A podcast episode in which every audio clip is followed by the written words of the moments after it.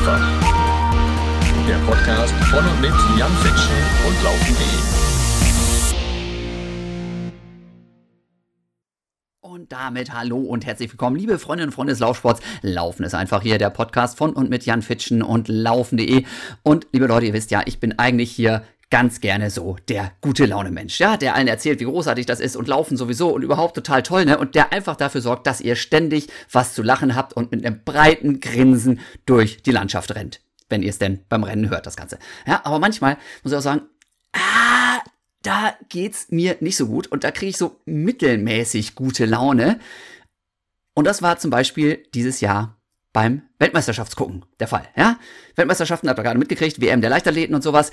Richtig geile Stimmung, richtig tolle Resultate zwischendurch und ich habe mitgefiebert. Ich habe nicht alles gesehen, weil hier wieder Trubel war zu Hause. Ja, aber ich habe ganz, ganz vieles gesehen und natürlich habe ich vor allem die Läufe bewundert und beobachtet und mich gefreut über gute Resultate und nicht so gute Resultate mitgelitten und eine Riesengeschichte. Aber irgendwann habe ich dann gedacht so, Mann, Mann, Mann, bei so einer Meisterschaft, es geht trotz allem ja auch darum, Medaillen zu gewinnen. Und ich habe nie bei Olympischen Spielen und einer WM auch nur annähernd nach so einer Medaille greifen können. Das wisst ihr, ja. Ich habe mich schwer getan mit Qualifikationszeiten. Deswegen werde ich um Gottes Willen keinen jetzt da irgendwie ja, negativ beurteilen, der jetzt da keine Medaille hört. Aber dass wir es als deutsche Nationalmannschaft nicht hinkriegen, eine einzige, eine einzige WM-Medaille mit nach Hause zu nehmen, boah, das fand ich ehrlich gesagt ziemlich kacke.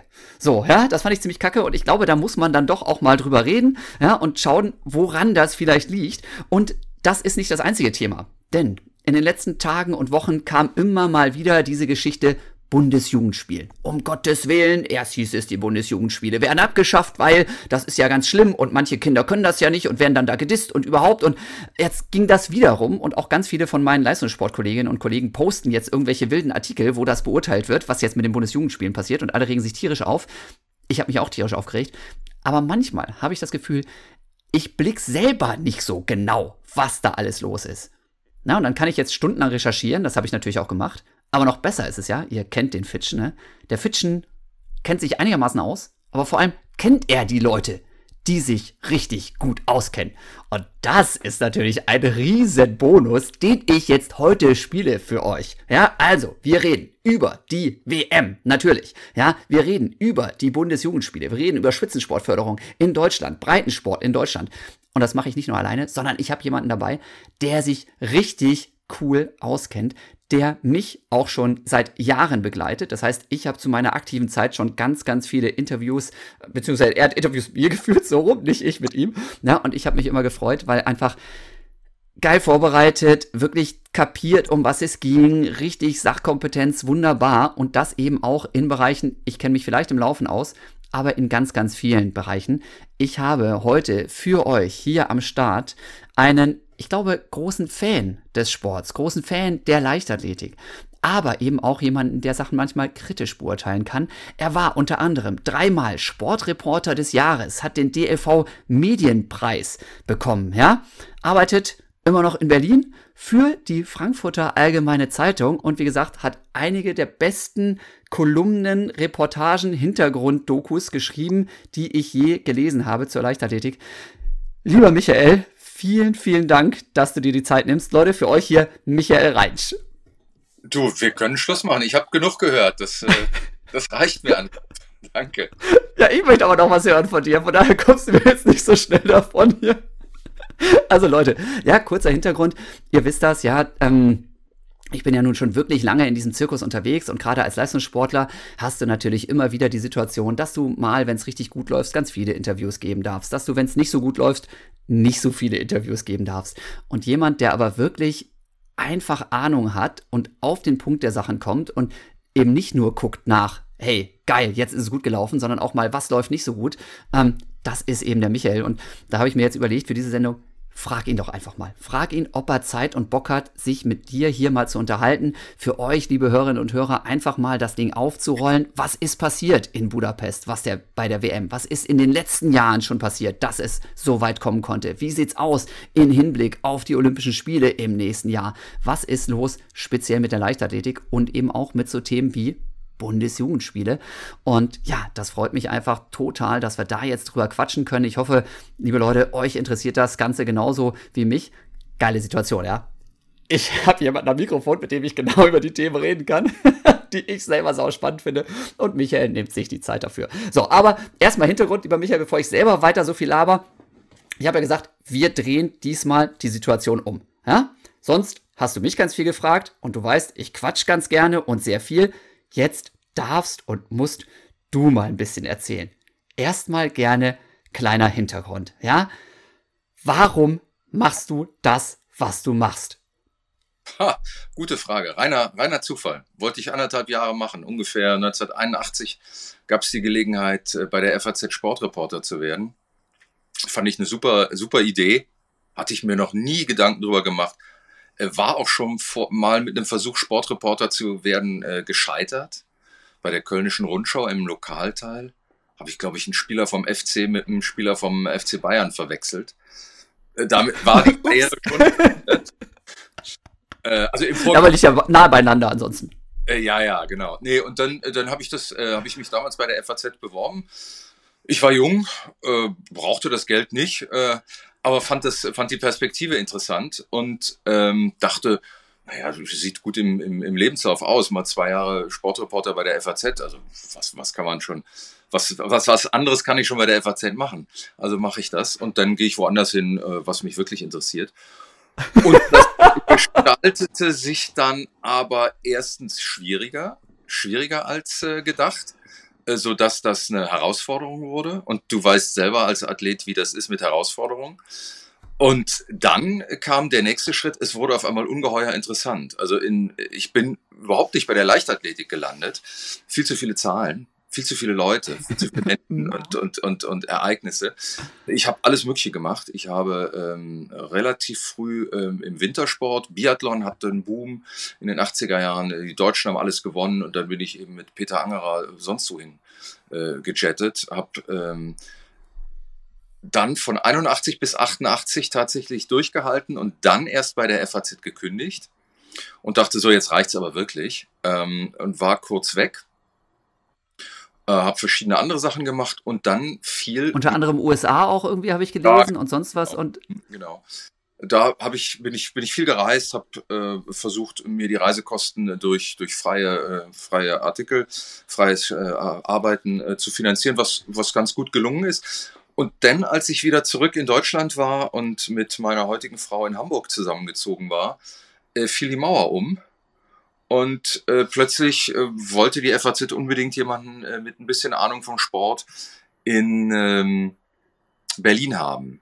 Zur Vorgeschichte, ich habe nicht nur Sport über Sport berichtet, äh, den man praktisch ausübt, sondern tatsächlich auch über den Sport äh, auf der nächsten Ebene Sport, äh. Und das war natürlich ähm, solange Deutschland geteilt war, ein ganz, ganz heikles Feld. Das äh, war damit verbunden, dass man oft in die DDR fahren musste oder äh, bei ähm, Sportveranstaltungen auch mal gucken äh, musste, was äh, die Brüder und Schwestern aus äh, von hinter der Mauer dort so, also zum Beispiel in Calgary bei den Olympischen Spielen, da haben die ja wirklich abgeräumt äh, was, was die so machen und was da möglicherweise hintersteckt. Und da hatte ich mir eine gewisse Expertise erworben und die FAZ sagte dann, also, Alter, wie ist denn das mit dem freien Leben? Ähm, doch nicht so dolle, komm doch, komm doch wieder zurück äh, und werd wieder ordentlicher Redakteur oder Korrespondent in diesem Falle. Und dann haben wir uns überreden lassen, ähm, nach, von Hamburg nach Berlin zu ziehen. Das war dann ähm, 90 und seitdem. Seitdem sind wir hier, seitdem bin ich hier und ich habe ehrlich gesagt auch nicht viele Gedanken mehr daran verschwendet, äh, dieses Genre zu verlassen. Tatsächlich. Also, also gar nicht irgendwie die Idee, dass du gesagt hast, ey, pass mal auf, ich, ich bin jetzt irgendwie der Riesensportler und sowas und deswegen muss ich da hin und das ist genau mein Ding. Keine Ahnung, ne, wenn du mit Fußball angefangen hast, hast du irgendwie jahrelang Fußball gespielt und warst Riesenfußballfan und Nee, das, das nee, hat sich wirklich so nach und nach ergeben. Nee, es war immer umgekehrt. Ich bin, ähm, also das, der einzige Sport, den ich je in meinem Leben äh, als Kind und, und Jugendlicher, also von klein auf gemacht habe, war Radfahren. Ich bin in Westfalen äh, aufgewachsen und da fährst du von, egal welche Distanzen, das sind alles mit dem Fahrrad, jedenfalls vor, ähm, ich will jetzt nichts, nichts. ist, ist in Ordnung. Vor 50 Jahren und mehr. Ähm, Äh, das fand ich irgendwie eine völlig, völlig natürliche Art. Du bist ja auch mal fast Radprofi geworden nach deiner Lauferkarriere. Notgedrungen? Genau, notgedrungen. Äh, nee, das hat, war, ich fand, mir machte das Spaß. Ich habe das immer gemacht. Und bei der, bei der FAZ ergab sich dann auch die Gelegenheit, über Radsport zu berichten. Das Ganze irgendwie so ein bisschen noch auf einem höheren Niveau. Ich habe, ich weiß gar nicht, 10, 12, 15 Mal die Tour de France begleitet und so. Und das, bis kurz bevor das explodierte, da gab es bei uns in der Redaktion einen kleinen Disput. Mein äh, der zuständige Mann fand, dass ich viel zu viel über Doping berichtete. Ich fand, dass das das Mindestmaß an Berichterstattung über Doping war. Und kaum war ich raus, äh, flog erst Jan Ulrich hoch als Doper und dann äh, Lance Armstrong. Ähm, sch sch schlecht gelaufen. Ich hatte aber niemals den Drang, zurückzukehren zum Radsport. Bis heute nicht, muss ich ehrlich sagen, obwohl das natürlich ein extrem reizvolle, äh, reizvolles Feld ist. Ich bin ähm, 2005 war das, das erste Mal. Also ich hatte immer mit Leichtathletik zu tun. In Berlin gab es den Berlin-Marathon. Den habe ich, weiß ich nicht, seit 1985 oder 86 begleitet, praktisch jedes Jahr. Ähm, ich habe ähm, komischerweise dann bin ich dann auch von Frankfurt zum ISTAF gefahren. Ich habe äh, zeitweise ähm, äh, ja, Leichtathletik-Festivals besucht, ohne eigentlich für die Sportart zuständig zu sein. Und dann 2005 stellte meine Redaktion plötzlich fest, äh, es, gab also Krankheitsfälle, es gab Aufstiege und Ausstiege, äh, standen die plötzlich da und sagten, sag mal, ähm, willst du nicht nach Helsinki fahren? Äh, da, da ist eine Leichtathletik-WM. Leichtathletik und ich so, ach du Scheiße. Äh, Helsinki war geil, Leichtathletik war schwierig, wusste ich.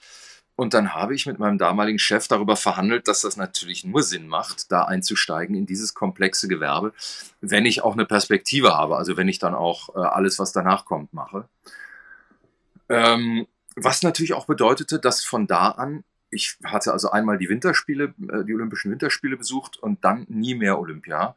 Und von da an war ich dann natürlich wieder ein äh, Olympiateilnehmer, weil Leichtathletik, das ist nicht nur ein Spruch, ist olympische Kernsportart mit viel Arbeit verbunden, aber eben man, man ist dabei. Und mein großes Glück, um das gleich zu verraten, bevor du, bevor du unangenehme Fragen stellst, Jan, äh, ich habe, äh, also alle haben damals gejammert, du erinnerst dich vielleicht, es war, die WM in Helsinki war geprägt durch äh, sturzbachartige Regenfälle. Es hat mhm. geschüttet von morgens bis abends. Die standen zum Teil knietief im Wasser in, im Stadion, die Athleten. Und, ähm, und wir Journalisten haben irgendwie die, die, die ganz wenigen überdachten Stellen äh, gesucht auf der Tribüne, wenn wir überhaupt da noch hingegangen sind. Ähm, das, war, das war total irre. Und es war natürlich ein Riesenglück, weil überhaupt keine leichtathletische Expertise verlangt war, sondern du konntest dich Tag für Tag ergehen in szenischen Bestrei Beschreibungen von Wassersport und ertrinkenden äh, Zehnkämpfern und ähnlichem.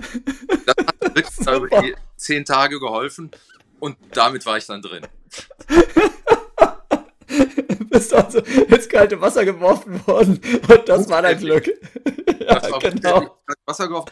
Und äh, wie du dich erinnerst, Jahr drauf äh, durfte ich nach Göteborg fahren. Die schwierigen Patienten hat dann der Kollege Dieterle übernommen, also den 10.000 mhm. Meter Europameister. Da habe ich dann gesagt, das traue ich mich nicht, Klaus, mach du das. Ähm, ich möchte lieber zur Ulrike Maisch, die gewinnt den Marathon, lass mich mal um die kümmern, die ist still und nett. Und, genau. den, und den wilden Fitschen, äh, der stellt auch immer Gegenfragen. Das war, das habe ich damals noch nicht, nicht getraut. Also ich glaube, damals war ich auch noch ganz, ganz brav und eingeschüchtert und sowas. Mit irgendwelchen blöden Sprüchen komme ich erst jetzt um die Ecke. Jetzt fühle ich mich sicher, jetzt muss ich nicht mehr schnell laufen. Habe ich anders in Erinnerung. so, so. Ja.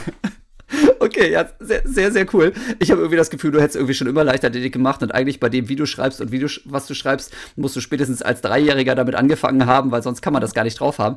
Ähm, denn du sagst ja selber, Leichtathletik ist für einen Sportreporter ein relativ undankbarer Job und ich glaube, das ist auch manchmal ein bisschen das Problem in der Außendarstellung. Du musst eine unglaublich große Fachkompetenz haben, weil es eben diese ganzen verschiedenen Disziplinen gibt, mit den verschiedenen Namen, die sich ständig ändern, äh, mit den verschiedenen Weiten, Zeiten und so weiter. Ich sage auch immer gerne, ich bin Leichtathlet, ja, aber ich habe von Leichtathletik eigentlich keine Ahnung. Vom Laufen noch einigermaßen. Aber, ne, also in, in deinem Job, ja, wenn man dahin fährt zu so einer Meisterschaft, muss man schon einiges mehr wissen. hast du dann Glück gehabt und konntest dir das über die Jahre dann so nach und nach erarbeiten oder blöffst du einfach ständig? Nee, nee weder noch. Ähm, die Erfindung des Internet. Also ihr jungen Leute mit eurem sogenannten Internet habt äh, extrem geholfen. Es, es, es, gab aber noch eine journalistische Entwicklung, ähm, die ähm, das ist jetzt, das ist jetzt wirklich schon Geschichte. Es gab einen Journalisten, der war ein bisschen älter als ich, äh, namens Robert Hartmann. Der hm, lebt in Hessen und hat eigentlich für alle großen deutschen Zeitungen so reihum äh, nacheinander gearbeitet. Äh, das war ein äh, extrem äh, engagierter Mensch, äh, der alles das drauf hatte, was du als Leichtathletik-Journalist ähm, äh, zu der Zeit drauf haben musstest. Also der kannte die Zahlen, der kannte die Trainer, der kannte alles. Aber der hatte noch das zusätzliche Talent und den zusätzlichen Anspruch, aus dem, was er erzählte, eine Geschichte zu machen. Ähm, das bedeutet, dass der also nicht die Ergebnisse referiert hat. Also der ist Erster, der ist Zweiter und der Dritter in der und der Zeit und das ist ganz toll, weil es so und so viele Sekunden vom Weltrekord entfernt ist oder drunter oder drüber oder daneben. Nein, der hat einfach eine Geschichte erzählt, wo kommt der her? Der ist aufgewachsen in, und das war dann eben äh, Robert Hartmann, der hat sich dann eben nicht nur in, äh, für die äh, Läuferinnen und Läufer aus Kenia und Uganda, die damals kamen, äh, begeistert, sondern der ist da auch hingefahren. Der hat sich der hat eine Wohnung, der hat ein kleines Häuschen, da habe ich mal gewohnt, tatsächlich ich im weiß, Trainingslager. Bist du, fast, bist du fast an einem Stromschlag gestorben. Ich kann mich, äh, wie wir mal darüber gesprochen haben. Ähm, genau, der hat sich in das Land verliebt, Robert Hartmann. Der hat dann auch Bücher geschrieben, äh, Läufergeschichten aus ähm, Kenia. Aber der, die Trendwende, das, was er wirklich verändert hat im Leichtathletikjournalismus, ist, dass, dass, die, dass er den Leuten die Menschen hat nahebringen wollen. Also was ist, also Elliot Kipchoge, weiß ich gar nicht, ob er über den noch geschrieben hat. Robert Hartmann lebt leider nicht mehr. Aber, ähm, aber das war so seine, John Aikibua damals, 72, das war so seine, wo kommt er eigentlich her? Wie kommt ein Kenianer dazu, äh, von Olympischen Spielen zu träumen? Das war damals ungewöhnlich, weil ähm, damals waren die Olympischen Spiele und auch die ähm, Leichtathletik-Wettbewerbe noch extrem europazentriert und Europa beherrscht. Es gab noch die Amerikaner, die Australier, aber das waren ja alles irgendwie nur Absplitterungen von Europa, während äh, Afrika musste das erstmal neu entdecken und ich meine, so wie man es heute sieht, äh, gibt es da Äthiopien, äh, Kenia, äh, Uganda, ein bisschen Sudan. Äh, aber das ist es dann auch schon. Da gibt es immer noch viele, die Olympia äh, und die und, und, sozusagen die Verdienstmöglichkeiten durch Sport äh, noch entdecken können und wollen. Ja. Ja, krass. Also das, das ist tatsächlich was, was ich da, was auch unglaublich wichtig ist, genau dieses Geschichten drumherum erzählen. Ne? Also äh, Zahlen, Daten, Fakten ist eine Sache und ist sicherlich sehr, sehr wichtig in der Leichtathletik, aber natürlich genau das, die, die Menschen, die Personen dahinter greifbar machen ne? und was, was wirklich da noch so alles dahinter steckt. Ähm, unter anderem deswegen machen wir auch so einen Podcast, ne? weil man da einfach noch ganz, ganz viel lernt über die Leute und eben die Hintergründe. Finde ich super cool. Ja, witzig, dass du tatsächlich dann auch darüber da so reingefunden hast. Du bist ja, du bist ja praktisch auch in Robert Hartmanns Fußstapfen äh, getreten mit deinem Buch. Also was du, das hat doch interessiert doch keinen Menschen, was du für Zeiten in, in Eldoret läufst äh, und in Iten, aber was, wem du da begegnest, das, darüber kannst du tolle Sachen erzählen. Ich habe das übrigens auch versucht. Ich bin dann wieder in deine Spuren gegangen und äh, äh, bin da äh, morgens rumgejoggt, wenn die Trainings, wenn die Profis auf ihre Trainingsrunden gingen. Und ich hörte dann immer so ein Flipflop, Flipflop hinter mir und dann kamen die Schulkinder mit wirklich mit Füßen und, und Ranzen auf dem Rücken und rannten an mir vorbei und lachten sich halb tot über mich. Ne? Ja, ja, so geil. mich rumschleppte in, in Sportkleidung. Das fanden die urkomisch. Und die sind ja. dann Pullovern weitergerannt. Ne? genau. Was macht der weiße Mann da? Warum ist er so langsam? Warum läuft er überhaupt? Das ist ja komisch hier. Ne? Hm, ja. ja genau. wann, wann, wann warst du da? Sag mal. Oh, das war, glaube ich, 15, 16. Ja, geil. Ja. Und, ja, das war eine Geschichte, auch der Ehrgeiz. Weißt du, da gab es eine Einladungsreise von, ähm, vom ja äh, Leichtathletikverband äh, zu allen Marathon-Stars, äh, die damals irgendwie äh, noch halbwegs irgendwie zu Fuß waren. Und die haben mich nicht mitgenommen die Arschgeigen. Da habe ich mich so geärgert. Und da habe ich gedacht, das kann ich auch selber. Ich kannte die ja alle aus, aus vom Berlin-Marathon. Also ich meine, die, die kamen ja alle zu mir, um hier ihren Marathonrekorde zu laufen. Und so kannte ich die, kannte die Manager und dann habe ich mir selber eine kleine Kenia-Reise organisiert und bin da wirklich bei all den Leuten zu Hause aufgeschlagen. Und du weißt selber, wie das ist, wenn du dich Iten, in Iten einfach nur auf eine Parkbank setzt, da vor diesem äh, Hotel, äh, in dem die Deutschen immer wohnen, da kommt schon auf einmal irgendeiner vorbei. Also zufällig habe ich dann nochmal so viele Leute getroffen, äh, wie, wie geplant. Es war unfassbar ein Ertrag. Da habe ich, und dann habe ich noch fürs Reiseblatt darüber geschrieben. Also alle waren happy und ich auch. Ja, ja, geil. Das, das sind Erlebnisse, oder? Das, also gerade wenn man die Leute sonst nur eben aus Berlin oder von großen Meisterschaften kennt, dann das eben nochmal zu erleben, wie das wirklich bei denen zu Hause aussieht, ist natürlich nochmal ein ganz anderes Ding. Und dann versteht man nochmal viel, viel mehr, was man vorher mit denen besprochen hat. Und ja, ja ich mache ja immer noch meine, meine Kenia-Reisen dahin und finde das einfach jedes Mal wieder unglaublich beeindruckend und sowas total schön. Aber soll heute gar nicht das Thema sein, obwohl wir natürlich auch ein bisschen darauf zurückkommen gleich, dass die Kenianer, Äthiopier und auch Uganda-Leute natürlich auch komischerweise viel mehr Medaillen geholt haben als das deutsche Team. Ne? Ähm, Warum es nicht noch mehr sind, auch dazu habe ich eine kleine Erklärung. Aber geile Geschichte. Ich glaube, wir wissen auf jeden Fall mittlerweile, dass du ganz, ganz viel mitgemacht hast, da auch an Geschichten, dass du unheimlich viel erlebt hast und dass du natürlich auch mitfieberst, ja. Und wenn jetzt so eine Meisterschaft, so eine Weltmeisterschaft wie eben ne, in, in Ungarn stattfindet, wie läuft das für dich ab? Also erstmal, ja, du kriegst dann irgendwie deine Presseakkreditierung, du bereitest da vorher vor, du weißt ungefähr, wann du wie viele Berichte, Artikel zu schreiben hast, du recherchierst ganz viel und dann kommst du hin und wie erlebst du gerade jetzt in diesem Fall so eine Meisterschaft? Wie gesagt, Athletensicht kenne ich begrenzt. Journalistensicht kenne ich eigentlich noch gar nicht. Also, ähm, du bereitest dich natürlich wie ein Athlet vor. Äh, Im Idealfall machst du ähm, ganz viele kleine Sportfeste, wo du die Deutschen äh, triffst. Dann machst du ein paar internationale Sportfeste, immer mit dem Vorlauf. Äh, zwei Tage vorher macht der Veranstalter ja eine Pressekonferenz, damit in den Zeitungen nochmal daran erinnert wird, Morgen ist hier übrigens ähm, Paris, Zürich, Brüssel, was auch immer anliegt. Oslo, Joko. Ähm, und das heißt, du bist am besten zwei Tage vor dem Ereignis da, äh, um mit den Athleten zu reden, die in die Pressekonferenz kommen, die im Hotel sind, denn die kannst du ja auch individuell ansprechen. Und du das ist bei mir dann noch so, ich bin nicht so der Typ, der äh, die aktuell, äh, also am Abend noch den Artikel raushauen muss. Ich stehe dann auch noch meistens während der ganzen Veranstaltung, also drei, vier, fünf Stunden, in der Mixed Zone. Also du bist dann so ein, so ein, so ein Schattenwesen, alle werden braun und du bist schneeweiß, weil du immer in den Katakomben stehst und wenn die vom Rennen kommen, dann sagst du, ähm, sorry, you got a minute und dann versuchst du die so lange eben äh, ins, im Gespräch zu halten, wie es geht. So, das hast du alles, da hast du natürlich im, im, Laufe der Saison ein bisschen was geschrieben, aber die Redaktion sagt immer, ey, mal langsam, mal langsam, Leichtathletik kommt ja erst noch im Sommer. Ne? Gut, dann hast du also Bänder, Notizen, alles, nimmst das mit, ähm, bist gut vorbereitet, fliegst nach, ähm, in diesem Fall nach Budapest und ähm, hast natürlich da einen Plan. In diesem Fall war der Plan, äh, du musst früh da sein. Sebastian Coe, der Präsident, wird zum dritten Mal wiedergewählt das ist eine total interessante Figur. Ähm, der könnte Nachfolger von Thomas Bach als IOC-Präsident werden. Also guck da ganz genau hin, was der macht, wie er es macht und so weiter und so weiter. Sebastian Coe, liebe Leute, nochmal noch, noch mal ganz kurz, Sebastian Coe, liebe Leute, ja selber exzellenter britischer Mittelstrecker früher gewesen ne? und jetzt eben Präsident des Leichtathletik-Weltverbandes schon seit vielen, vielen Jahren. Ähm, ganz krasse Figur auch. Ne? Also nur für, für alle, die jetzt nicht so ganz so nerdig unterwegs sind wie wir beiden. Ähm, krass, ja. Also mhm. wenn ihr da wollt, guckt euch gerne da auch noch mal ein bisschen die Bio von dem an, Sebastian Coe, äh, Lord Sebastian Coe, glaube ich sogar. Den haben sie, glaube ich, zum Ritter ja. geschlagen, ne? Mhm, mit, genau, also auch. Genau, ja. Genau, also ja, echt abgefahren. Ja. Er hat viel, äh, viel, viel geleistet, äh, viel profitiert davon. Das ist ein eigenes Buch. Ja. das ich aber auch nicht schreiben werde, garantiert.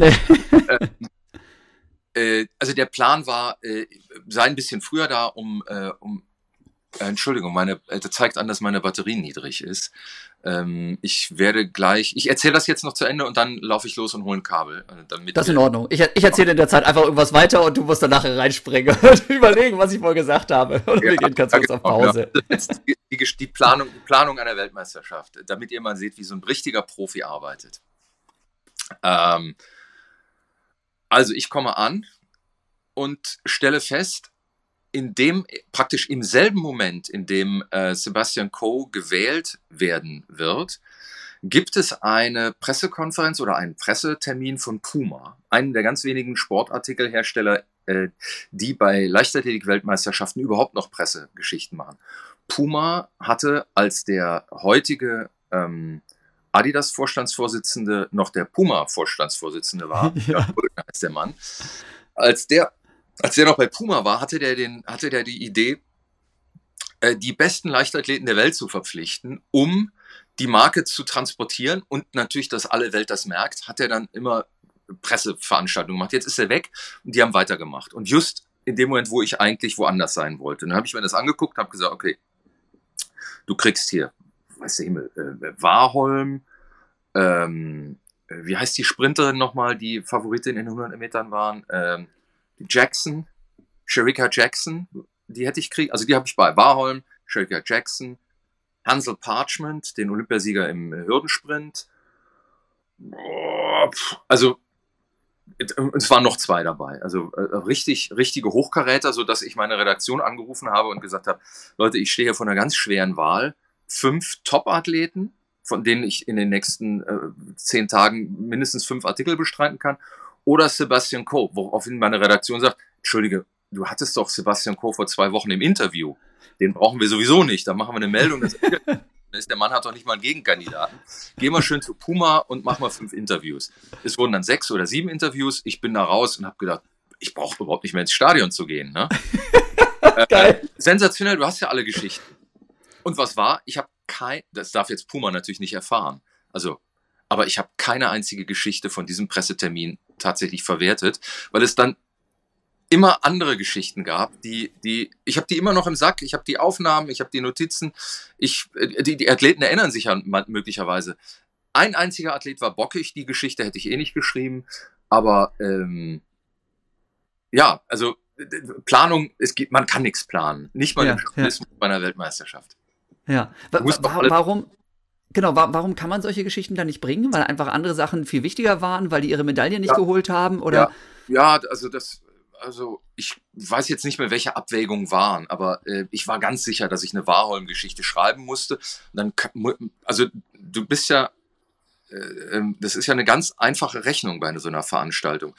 Du schreibst entweder am Tag danach, was am Abend vorher war, weil es eben so was Tolles war wie beim Stabhochsprung, wo die zwei äh, Ladies genau. dann sagen, lass uns die Goldmedaille teilen. Das ist dann ja. so bedeutend, dass du sagst, okay, das interessiert, es erscheint ja erst in der Zeitung am Morgen, äh, also morgen, das äh, interessiert dann immer noch jemanden. Also setze ich mich hin und schreibe 120 Zeilen über, ähm, wie hießen die nochmal, Kennedy und Moon. Nina Kennedy und bin mit ja. Namen so schlecht. Ich erinnere mich an die Bilder ja, und das war wunderschön. Ich glaube, einmal, einmal Australien, einmal USA oder sowas. Ja. Ne? toll, tolles Ding und ja, wir hatten das im, im, Hochsprung ja jetzt auch irgendwie schon mal, ne? Deswegen kam es nicht mehr ganz so unerwartet, aber sind natürlich geile ja. Geschichten, ne? Achso, Barschim. Barschim ist auch ein Puma-Athlet, den hatte ich auch im Interview. Oh. Der, der kann, erzählt natürlich Märchen aus Tausend einer Nacht. Ich meine, du bist, du wächst in Katar auf als Sohn eines Einwanderers und dann holst du bei der WM deines Landes für dein Land äh, den Titel äh, der Emir, der war im Stadion, der hat den mit, weiß ich nicht, Gold- und Rolex-Uhren überschüttet und so. Ne? Also Hochsprung, Leute, Hochsprung, Leute, ne? Also, ja, ja. Also, total, total irre. So, aber auch die Geschichte äh, habe ich äh, nicht geschrieben.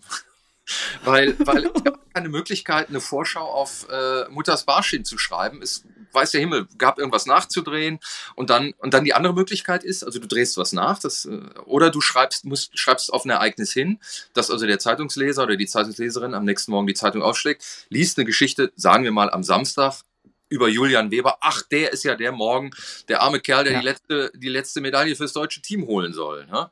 Das bedeutet aber natürlich, dass du dich gegen alle anderen Geschichten entscheidest. Wenn, also wir haben, wir haben zwei Seiten Sport in der FAZ ich habe meistens zwei äh, äh, durchgekriegt, äh, aber dann sagen die auch, normal machen wir alles hier mit Fußball. Was denkst du eigentlich, wer du bist? Und mit deiner Sportart, äh, den FC, vergiss mal schon nicht den FC Bayern und äh, die Probleme, die die haben. Oder weiß der Himmel was.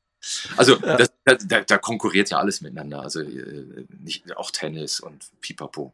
Ja, ja. Äh, willst, willst, du erst dein, dein ähm, Ladegerät holen oder kann ich dich noch weiter löchern? Weil jetzt. Ich bin bei keine Ahnung, also es, nee, es leuchtet schon rot. Ich, äh, okay, ich mach, mach mal kurz. Gut, mach, mach mal kurz in Ruhe weiter. Leute, ne, das ist so. Ich warte auch drauf übrigens, ne, wir haben es jetzt hier 5 zu 28 nur, ne, so Ortszeit hier bei mir in Mettmann. Falls ihr euch wundert, wenn hier gleich Sturm geklingelt wird und irgendwie es auf einmal wieder laut wird. Das sind die typischen Geschichten. Jan versucht ja immer, ja, seine Podcast-Aufnahmen entweder abends oder noch lieber irgendwie morgens zu machen, weil dann hier Ruhe herrscht im Hause Fitschen. Aber das klappt auch nicht immer. Ne? Deswegen nehmen wir jetzt nachmittags auf und normalerweise 15 Uhr, 15.30 Uhr kommt halt hier die Familie nach Hause kennt ihr vielleicht schon, dann herrscht der Rambazamba, aber wir gucken mal, Vielleicht hört ihr das früher als ich, weil ich habe meine Kopfhörer auf und kriege deswegen nur bedingt mit, was hier um mich rum passiert. Na, werden wir dann sehen. Aber das ist Podcast, ja. Ich könnte das jetzt alles rausschneiden, aber noch viel lieber ist es mir, wenn ich die Zeit nutze. Ne? Jetzt ist der Michael leider schon wieder da. Es ist meine, meine Solo-Geschichte gleich schon wieder zu Ende. Jetzt habe ich meine, meine Plattform in meinem einen Podcast schon wieder verspielt. Wollte ganz viele wichtige Geschichten erzählen, stattdessen habe ich nur was über die, die Kita erzählt. Naja, aber okay. Ähm, Michael hat wieder Strom.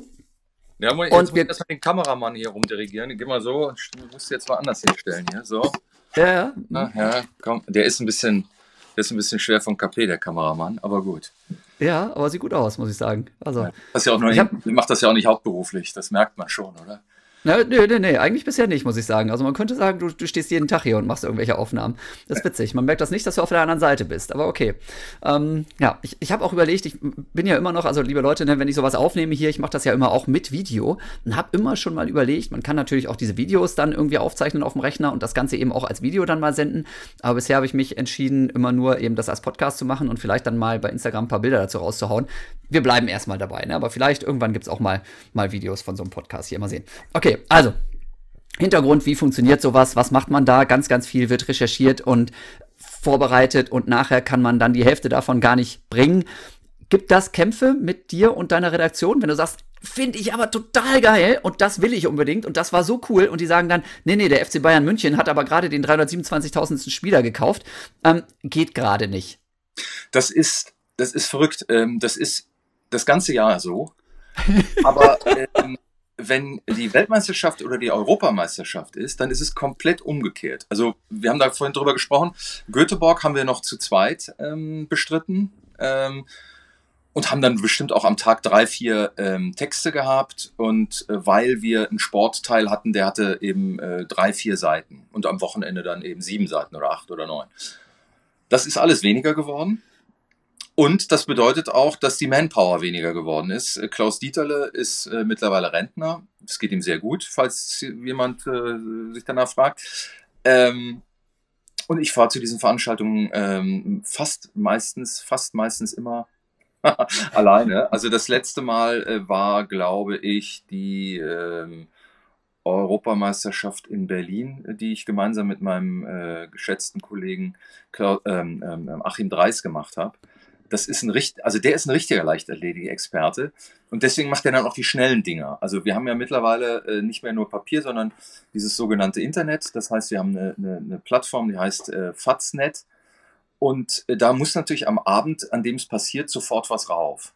Und das kann Achim. Das, also der guckt sich das an, die Veranstaltung spricht zu ihm, er kennt sowieso die ganzen Leute, er weiß, ob die Zeit gut oder schlecht ist, ob die Höhe gut oder schlecht ist. Und das rattert der dann raus, während ich ähm, mich in die Mixzone schleppe und versuche dann mit in Gesprächen oder so irgendeine Geschichte zu finden, die man dann am nächsten Tag äh, erzählen kann und die dann trotzdem keinen langweilt, der schon das Ergebnis kennt. Ja, ja, ja. Okay, also das, das sind die zwei Ebenen. Und das mache ich jetzt, also das, äh, jetzt fährt einer von alleine, äh, einer alleine dahin, das bin ich. Ähm, äh, nach Budapest und dann äh, ist es so, alle sehen das im Fernsehen, die Kollegen aus der Redaktion natürlich auch.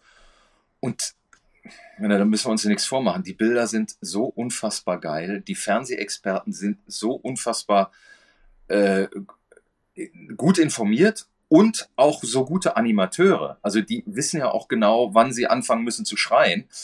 Das heißt, also die Hälfte, mindestens die Hälfte der Zuschauer sagt, wir wollen da morgen auch noch ein bisschen drüber was lesen. Und so geht es auch meinen Kollegen. Also das ganze Jahr über sagen die, lass uns in Ruhe mit der Leichtathletik. Hör doch mal auf mit deinen komischen kenianischen Marathonläufer. Die kann sowieso keiner unterscheiden. Also ich zitiere jetzt. Ähm, aber dann rufen sie an und sagen, ja, aber hör mal, mach doch noch über den was und dann, die haben doch da die Medaille getan. Und dieser deutsche Hochspringer, der wäre doch gar nicht schlecht. Was ist denn das für einer? Ähm, Tobias Potje Oder sag mal, äh, hat denn da, gibt's denn da schon wieder eine neue Gesa Krause und die heißt äh, Olivia? Ja, genau, sage ich. Ja, dann mach doch mal. Und dann sag ich, seid ihr denn verrückt? Ich kann zwei Texte am Tag schreiben. Äh, morgens arbeite ich, äh, dann brauche ich eine Pause und dann gehe ich ins Stadion und bin da bis Mitternacht. Äh, sorry, ne? Also viel mehr als drei Geschichten äh, sind da auch nicht möglich. Ja, okay, also wir, wir brauchen einfach mehr, mehr Weltmeisterschaften und mehr Europameisterschaften im Jahr und dann kriegen wir auch noch mehr, mehr Leichtathletik in die FAZ, ja? Okay, Mer merke ich mir, werde ich mal weiterleiten. Wir bräuchten eigentlich sowas wie die Fußball-Bundesliga. Ich meine, das, das geht ja automatisch. Woche für Woche siehst du dieselben Athleten in immer neuen Konstellationen. Wir haben da mal jetzt auch in, in Budapest wieder drüber gesprochen, warum die Diamond League nicht funktioniert. Was, also okay, das deutsche Fernsehen ist nicht dabei, also jedenfalls nicht das öffentlich-rechtliche. Äh, das ISTAF als größtes deutsches Turnier ist nicht dabei. Äh, aber also wenn du, wenn du, sagen wir mal, zehn solche Turniere machst mit 400 Meter Hürdenläufen, dann gewinnt zehnmal äh, äh, Carsten Warholm. Warum sollte man sich das angucken? Also da irgendwas Besonderes muss da noch ran. Also äh, es, die Leichtathletik ist toll, aber äh, sie lebt auch davon, dass diese Entscheidungen, diese einzelnen Entscheidungen so ungeheuer bedeutend sind. Ja. Ähm, aber das bringt mich jetzt eigentlich zu dem Punkt äh, Europameisterschaft. Ne? Sollen wir darüber mal reden? Das war wir, so ein Genau, genau. Wir, wir gehen auf jeden Fall mal Stück, Stück für Stück vor. Ähm, ich, ich muss noch mal ganz kurz hier sagen, für alle Leute, die jetzt halt nicht sich alles reingezogen haben, ihr Lieben, ja, wir reden drüber, wie gesagt, ne, Weltmeisterschaften war jetzt nicht so der Knaller. Nicht vergessen aber, ne, Europameisterschaft, du hast gerade angesprochen, es gab einfach zum Beispiel im letzten Jahr die Europameisterschaft in München, die richtig geil gelaufen ist, gerade aus deutscher Sicht mit richtig tollen Erlebnis, Ergebnissen. Ne, aber ich möchte noch mal so ganz, ganz kurz, ne, ich keine bitte nagelt mich nicht drauf fest, ja, bitte kein Anspruch auf Vollständigkeit, ja, was ich mir hier auf meinen Zettel notiert habe. Aber ich möchte natürlich zumindest einmal noch ganz kurz auf die Ergebnisse unserer Teilnehmerinnen und Teilnehmer zumindest im Laufbereich eingehen, jetzt bei den Weltmeisterschaften. Ne? Und wir gehen gleich darauf ein, warum ging es nicht noch besser. Was ist auch mit den Wurfdisziplinen zum Beispiel passiert, die so zu meiner Zeit einfach immer die Garanten waren für Medaillen. Was ist da los? Ja, da lacht der Michael schon wieder und denkt auch, mh, da müssen wir wirklich mal drüber sprechen, was ist hier passiert. Aber einmal ganz kurz für alle, die jetzt auch mal ein bisschen näher noch reinschnuppern wollen und so, die Namen, ihr kennt einfach ganz viele von denen, die jetzt bei der Weltmeisterschaft mitgelaufen sind, einfach auch aus meinem Podcast schon, ja. Und das war dieses Jahr super bitter, schon im Vorfeld, keine Gesa Krause am Start, ja, weil eben Mama geworden vor gar nicht allzu langer Zeit und einfach noch nicht wieder in der Form. Es war zum Beispiel, ja, letztes Jahr Europameister Richard Ringer, wie geil war das denn? Ja, Marathon, Wahnsinn dieses Jahr nicht am Start. Der hat einfach andere Prioritäten. Marathon kannst du nicht ständig laufen. Da geht der Blick schon Richtung Olympische Spiele. Das heißt nicht am Start. Lea Meyer letztes Jahr 3000 Meter Hindernis in München. Wow, was für ein geiles Rennen. Dieses Jahr, ja, verletzt. Scheiße. Konstanze Klosterhalfen. Ja, Wahnsinn. Was hat die Frau drauf? 5000 Meter, 1500 Meter, 10.000 Meter. Verletzt, nicht am Start. Robert Faken, 1500 Meter, ist dieses Jahr einen mega Einstieg gerannt. 3,32, 1500 Meter. Das ist gigantisch. Ja, der ist richtig, richtig, abgegangen, war vorher lange verletzt, dann rennt er das Ding, ist danach wieder verletzt. Nicht bei der WM dabei. Das heißt, ja, wir haben einfach viele Absagen gehabt, auch im Vorfeld. Trotz allem muss man sagen, naja, die meisten von denen ich gerade aufgezählt habe, hätten wahrscheinlich Medaillen trotzdem nicht geholt. Ich feiere jeden, der die Qualis schafft. Ja, ich feiere überhaupt jeden, der Leistungssport macht, könnt ihr mir glauben. Ne, aber ähm, für den Medaillenspiegel sind wir manchmal doch noch nicht zuständig. Schade, weil andere Nationen, und ich rede nicht nur von Kenia und Äthiopien, kriegen das trotzdem hin, bei solchen Meisterschaften Medaillen zu holen. Aber jetzt gehe ich mal durch. Ja, lange Rede, kurzer Sinn.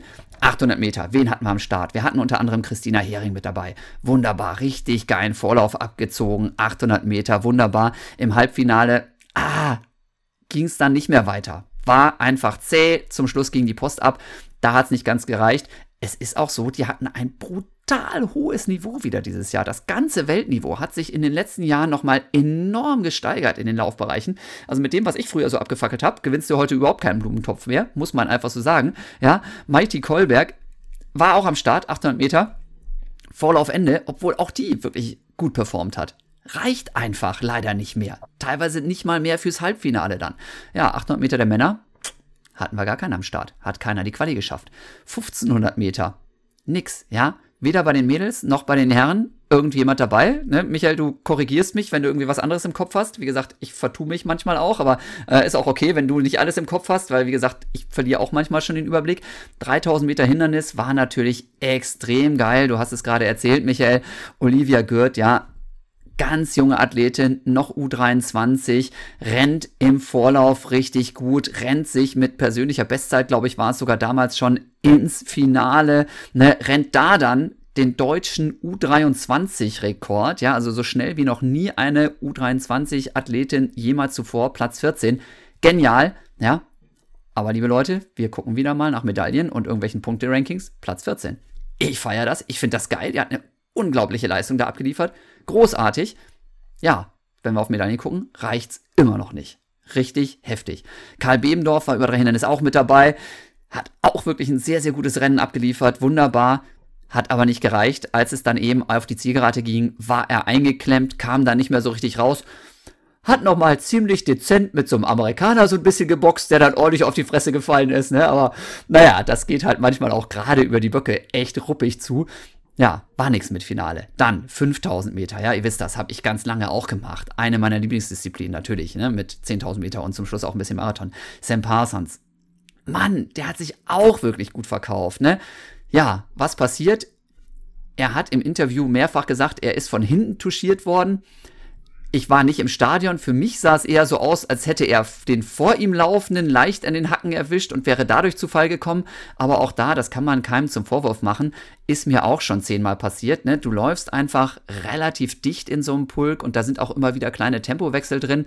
Wenn du zu weit dich zurückfallen lässt, dann verlierst du einfach schnell den Anschluss, gerade wenn dann auch irgendwann mal ein Zwischenspurt oder ähnliches kommt. Das heißt, es kommt auch mal zu sowas, na, er fällt auf die Fresse, dann ist das vorbei mit dem Finale. Ne? Dann kommst du einfach nicht weiter, wenn genau, was da passiert ist, in dem Moment, wo du liegst, die anderen beschleunigen. Ja, 5000 Meter Männerfinale ohne deutsche Teilnahme. Bei den Frauen war überhaupt keine dabei, die die Quali geschafft hat. Ich habe es gerade erzählt, Konstanze Klosterhalfen zum Beispiel wäre eine Kandidatin gewesen, Adina Reh wäre eine Kandidatin gewesen, nicht am Start. 10.000 Meter bei den Frauen auch kleine Starterin, wenn ich hier richtig geguckt habe. Stattdessen aber, und das fand ich richtig geil, Nils Vogt, ja, mein ehemaliger Vereinskollege vom TV Wattenscheid, auf den Tag genau 20 Jahre jünger als ich, ja. Alter, der hat dieses Jahr eine Performance hingelegt. 10.000 Meter, eine Bestzeit aufgestellt. Ich habe gedacht, was geht denn hier ab? Ich meine, der trainiert bei demselben Trainer wie ich früher, ja, aber läuft halt fast eine Minute schneller als ich. Der Typ, ja, total beknackt. Also richtig geile Saison. Ja, danach, Hochleistungssport ist immer eine Gratwanderung. Hier Wehwehchen mit der Wade, da ein bisschen Achillessehne. Einfach nicht topfit geworden, hat gesagt, ich bin für eine WM qualifiziert, ich darf dabei sein, ich darf die deutsche Nationalmannschaft hier vertreten, ist da an den Start gegangen. Ja, war nachher nicht zufrieden, er hat einfach die Form nicht gehabt.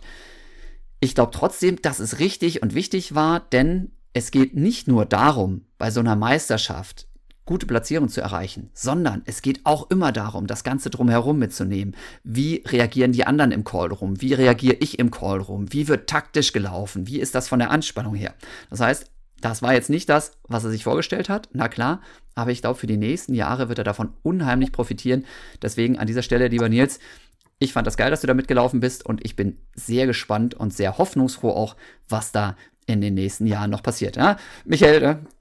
Ich mache ein bisschen Monolog hier, das ist okay. Ne? Du kannst jederzeit hier auch irgendwie noch, wenn dir noch was einfällt, damit mit, mit reinspringen. Ich hier meinen Kaffee kochen, kein Problem. ist okay, ist in Ordnung. Wunderbar. Ich, ich, bin ja auch schon fast durch, ne? wir wissen ja, ne, nach 10.000 Meter kommt nicht mehr so viel. Ne? Aber Marathon, ja, liebe Leute. Ne? Hafton Wälder, ja, 15. Platz, 2.11, richtig geil. Ne? Das war ein richtiger Knaller. Johannes Motschmann hat sich mit 2.14 und Platz 26 auch super gut verkauft, ja. Und natürlich bei den Damen. So, jetzt muss ich mal gucken, wo habe ich es denn aufgeschrieben? Was war das für eine Zeit? Weißt du es noch? Ich habe es nicht mehr. Melat Kejeta, was war es denn? Sie ist auch richtig gut gelaufen wieder. Ich habe die Zeit nicht, ich habe die Platzierung nicht mehr.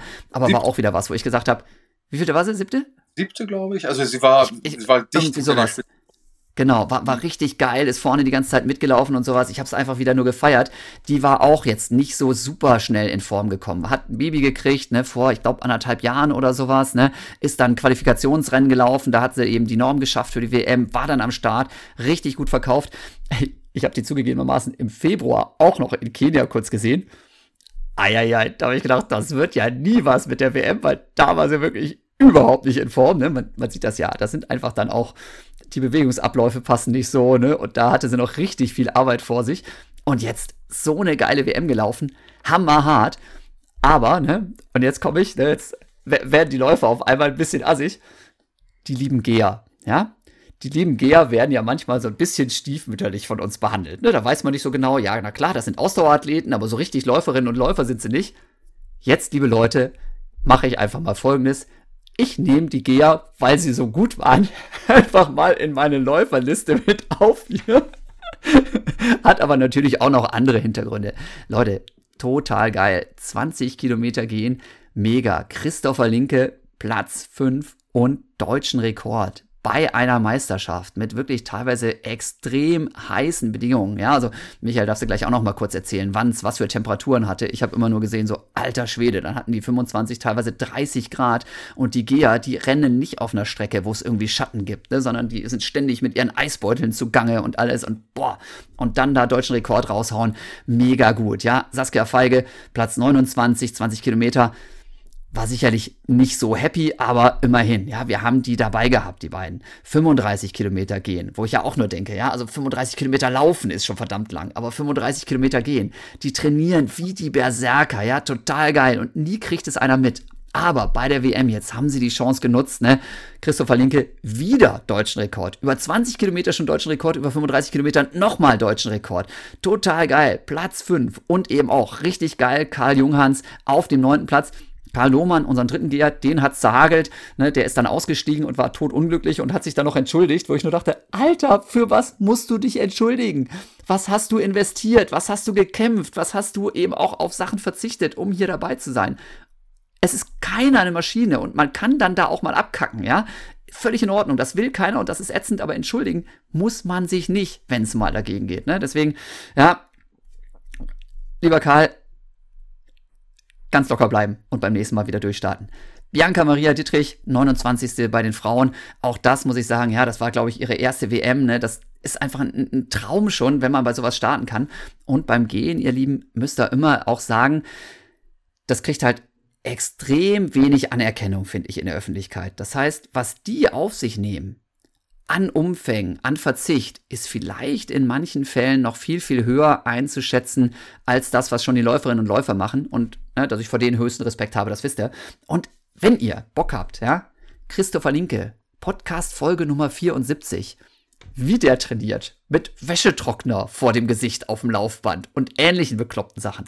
Hört da gerne noch mal rein. Podcast Folge 74, sensationell. Ich habe mich nur weggeschmissen, als ich mit dem gesprochen habe. Thema Ernährung, ja, ja, jede Woche ein Döner muss sein und so, ne? Und geil, ne? Also Hochleistungssport von der witzigen Seite, aber trotzdem natürlich saukonsequent. Und wie gesagt, von den ganz vielen anderen, die ich hier erwähnt habe, mit Nils Vogt habe ich, glaube ich, schon zwei Podcast-Folgen gemacht, ne? Äh, Christina Hering war natürlich auch schon mit dabei. Da findet ihr noch einige. Und einige, die ich noch nicht im Podcast hatte, lade ich in nächster Zeit noch ein. So, also, richtig coole Ergebnisse zwischendurch, richtig tolle Athletinnen und Athleten dabei, aber eben auch manche Strecken, wo einfach überhaupt keiner am Start war. Und das liegt unter anderem an dem Weltniveau, das sich extrem gesteigert hat. Ne, das liegt aber auch daran, dass wir es manchmal einfach nicht auf die Kette kriegen. Und man kann eben nicht mehr hingehen. Ne? Und das muss ich jetzt nochmal ganz kurz sagen. Und immer nur sagen, ja, das sind halt die Äthiopier, die Kenianer, die aus Uganda, die die ganzen Medaillen im Laufbereich machen. So ist es nämlich nicht, ihr Lieben. Denn, ja, jetzt bin ich gleich fertig mit meinem Monolog. Ähm, Kenia, Äthiopien, Uganda, ich bin überzeugt davon, die könnten alle Laufstrecken der Welt, 800, 1500, 3 Hindernis, das ganze komplette Paket dominieren von vorne bis hinten. Das machen sie aber in ganz, ganz vielen Fällen nicht, weil da unter anderem, ja, es ist jetzt ein bisschen gemein, aber nicht das ganz große Geld zu verdienen ist. Zumindest nicht so viel wie im Straßenlauf. Das heißt, in diesen Ländern gehen ganz, ganz viele direkt zum Marathon, denn du kannst bei einem 10 Kilometer Volkslauf mehr verdienen als mit einem Platz 15 bei einer WM. So, ja, und das kann auch der Volkslauf in Pusemuckel sein. Halbmarathon genauso. Marathon, wenn du da, es gibt tausend Marathons, überall, wo man Geld verdienen kann, kannst du viel, viel mehr Geld verdienen als in der Leichtathletik, wo es eben einmal eine WM gibt, einmal eine EM gibt, einmal Olympische Spiele gibt, da musst du, um überhaupt dabei zu sein, auch noch durch diese knallharten Trials durch, ja, in Kenia sich zu qualifizieren für so eine große Meisterschaft, ist natürlich viel, viel schwieriger, noch mal viel schwieriger als zum Beispiel in Deutschland. Das heißt, ganz, ganz viele Kenianer, ne, wie gesagt, Äthiopien und so weiter von den Läuferinnen, sagen von vornherein, Chancen abwägen, wo kann ich mehr Geld verdienen? Klassische Bahnleichtathletik eher nicht, also Straßenlauf. So, von daher, ja, es gibt die Möglichkeit für Europäerinnen, Europäer, über die Mittelstrecken und Langstrecken bei einer WM Medaillen zu holen. Die Briten haben es vorgemacht, ja. Äh, Norwegen sowieso, ja, mit Herrn Ingebrigtsen. Da geht schon was. Aber wir kriegen es irgendwie nicht auf die Kette. Scheiße, ja? Kann man so sagen. So, jetzt bin ich so ein bisschen meine Liste durchgegangen, aber ich komme danach auch wieder zu meinem Fragenkatalog zusammen. Lieber Michael, du hast das Ganze ja jetzt vor Ort eben auch erlebt. So, man fährt dahin, man sieht die Fernsehbilder, man hört von ganz, ganz tollen Leistungen, tolles Wetter, super Stimmung im Stadion. Wie ist denn das, wenn die Stimmung dann irgendwann mal kippt? Weil eben doch auf einmal auffällt, ja, gerade wenn man vielleicht für eine deutsche Zeitung schreibt, wenn man vielleicht eben mit der deutschen Nationalmannschaft besonders mitfiebert und dann einfach so das i-Tüpfelchen halt fehlt. Wir hatten ja tolle Platzierung. Wir hatten tolle ne, Top 8 immer wieder hier, auch persönliche Bestleistungen, auch in anderen Bereichen. Aber die Medaillen waren einfach nicht da. Gar nicht. Ich weiß nicht, wie die Stimmung in der Mannschaft war. Aber äh, bei den Journalisten und bei den äh, Zuschauern ist die Stimmung auf keinen Fall gekippt. Äh, ganz im Gegenteil. Also ähm, gerade diese, diese äh, Leute, äh, die du erwähnt hast, also sagen wir mal eine Olivia Gürt, die da mit ganz großem Ernst und großer Entschlossenheit und ganz großem Glück, also dass sie hat Glück ausgestrahlt, äh, ins Finale läuft. Oder, äh, um mal nicht, nicht äh, Läufer zu nennen, Tobias Potje, der, äh, der springt da mit Barschim äh, um die Bronzemedaille und nur weil er einen einzigen Versuch mehr braucht auf der Sieghöhe von 2,33 Meter, äh, auf der entscheidenden Höhe von 2,33 Meter, ist er Fünfter und Barschim, der Olympiasieger und ehemalige Weltmeister, ist Dritter. Also, äh, und diese Leute verbreiten keine schlechte Laune. Die ärgern sich auch nicht. Die wissen, sie sind dran und das macht sie total glücklich und entschlossen weiter zu trainieren. Also du spürst da, oder ähm, wie hieß er noch, ähm, der 400-Meter-Läufer, der dieser äh, sensationelle. Äh, ah, genau, ich glaube, der, der erste, der irgendwie seit, weiß nicht. Joshua genau. Baku, äh, aus, aus, aus Köln, Frankfurt, wo auch immer. Genau. Also, das erste Mal seit 30 Jahren oder was auch immer irgendwie da weitergekommen und so und ja. Harald Schmidt, äh, Harald Schmidtsche äh, Dimensionen ähm, also Harald Schmidt natürlich, äh, Abuako ist natürlich Hürdenläufer, ja. der Hürden. Aber das sind so Leute, äh, äh, da merkst du keine Enttäuschung oder was. Die werden sich äh, über irgendwas in ihrem Leben sicher auch ähm, ärgern, aber nicht über ihr Abschneiden bei dieser Weltmeisterschaft. Ganz, ganz im Gegenteil, die haben gezeigt, dass da ein Potenzial ist und dass, dass da ein Potenzial existiert, das sich auch über die Jahre noch entwickeln kann. Jetzt kann man nur hoffen, dass die unterstützt werden, wie sie sollen. Ähm, ähm, äh, Olivia Gürt habe ich so meine Zweifel. Die wird sich zwar durchsetzen. Äh, sie hat auch den richtigen Trainer gewählt, glaube ich. Sie trainiert bei Wolfgang Heinig. Das ist der Mann, der ähm, äh, Gesa Krause äh, trainiert und groß gemacht hat. Was macht der Deutsche Leichtathletikverband? Gibt dem keine Akkreditierung und sein Glück ist, dass er in seiner Trainingsgruppe auch noch eine Läuferin aus Slowenien hat mit dem äh, schönen Namen Mischmasch. Und so geben die Slowenen äh, ihm eine Akkreditierung, sodass er da äh, als Coach arbeiten kann. Mein Gott, den muss man doch, den muss man doch, äh, also auch diesen Trainer, genau wie diese Athleten, die das Potenzial zeigen, die muss man doch äh, äh, ganz besonders behandeln und hofieren und ihnen jede, jede, jede Chance geben. Und ähm, ich habe keine Ahnung, auch im Fernsehen kam ja keine, keine schlechte Stimmung auf. Das wurde natürlich thematisiert, keine Medaillen und so weiter. Und, aber äh, wenn du 70 Athleten fahren hin, aber mehr als 20 haben auch gefehlt. Und darunter Leute eben wie Malaika Mihambo, äh, äh, Johannes Vetter, der Speerwerfer, der ist, weiß ich nicht, seit zwei Jahren äh, äh, außer Gefecht. Und so richtig weiß man, glaube ich, nicht warum. Ähm, also da, das ist das eine. Also äh, natürlich kannst du jetzt sagen, als Profi ist die Gesunderhaltung der Athleten auch Aufgabe des Verbandes, der Verbandsärzte, der Physios und der Trainer. Ja, aber wenn du äh, dir die Geschichte von Malaika Mihambo zum Beispiel erzählen lässt, die springt in Stockholm, es ist kälter, als sie erwartet hatte, sie springt, merkt, irgendwas mit dem Bein ist nicht schön und dann kommt sie zur deutschen äh, Meisterschaft nach Kassel und da sind Temperaturen wie dann später eben auch in Budapest. Ähm, also eine brüllende Hitze äh, und da äh, verkrampft dann der Muskel und reißt im, beim dritten oder vierten Sprung. Das, du hast ja den Wettkampf gesehen, die war dran, jetzt endlich wieder sieben Meter zu übertreffen, wieder die Malaika Mihambo zu werden, die sie ist und war und die dann auch WM-Favoritin gewesen wäre. Ja, und zack, reißt der Muskel. Das ist, ich weiß nicht, ob man sowas verhindern kann. Ich glaube es nicht. Aber in der Masse über 20, äh, die fehlen, da muss man sich natürlich schon fragen, erstens, haben die Fehler gemacht? Und zweitens, was ist denn das für ein Gerede mit dieser Gesundheits-App, die der Deutsche Leichtathletikverband da eingeführt hat, wo äh, angeblich auf Knopfdruck und mit, mit äh, Eingabe der Te Morgentemperatur irgendwie ähm, äh, langfristig alle, alle Verletzungen und Krankheiten vermieden werden sollen. Also das haben die ja sehr selbstbewusst äh, verkündet und auch offenbar mit viel Geld bezahlt. Also das Ding äh, scheint ja überhaupt nicht zu funktionieren. Die Trainer nehmen es ja auch gar nicht ernst und die Athleten. Ja. Ähm, so, der Brite sagt immer schön, that's sad. Da haben wir also 70 Athleten in Deutschland. Es gab natürlich unfassbare Fehlleistungen, äh, wie die äh, der Sprintstaffel und auch des, des äh, 200-Meter-Läufers, äh, auch das derselbe, der den Staffelstab verloren hat, Joshua Hartmann. Da fragt man sich natürlich, sorry, der trainiert das ganze Jahr auf diese zwei Ereignisse, Staffellauf und Einzel 200 Meter hin.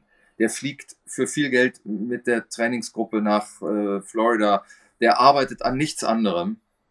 Und dann vergurkt er das so, indem er nicht hinguckt, indem er nicht aufpasst, indem er nicht hinhört. Das, also das war etwas, was, was, man, was man nicht verstehen hat, auch wenn er da ähm, äh, tapfer äh, um Entschuldigung gebeten hat und alle, alles auf sich äh, genommen hat. Ähm, aber auch das sorgt ja nicht für Ärger. Es ist ja nicht so, dass wir als Journalisten oder äh, sonstige Zuschauer das von diesen Leuten äh, verlangen, dass die da Medaillen holen. Nein, äh, die Stimmung war gut wenn eben die Deutschen nicht die Medaillen gewonnen haben, hat sie irgendjemand anders ge gewonnen. Das waren ja unfassbare Stars. Noah Lyles, da fällt ja die Kinnlade runter. Was das für ein Typ ist, wie schnell der rennt, was der für eine Show abzieht. Und wenn du dann noch das äh, Privileg hast, den in der Mixzone und in der Pressekonferenz zu sehen, äh, das, das ist eine Show. Da musst du eigentlich nochmal gesondert Eintritt für zahlen.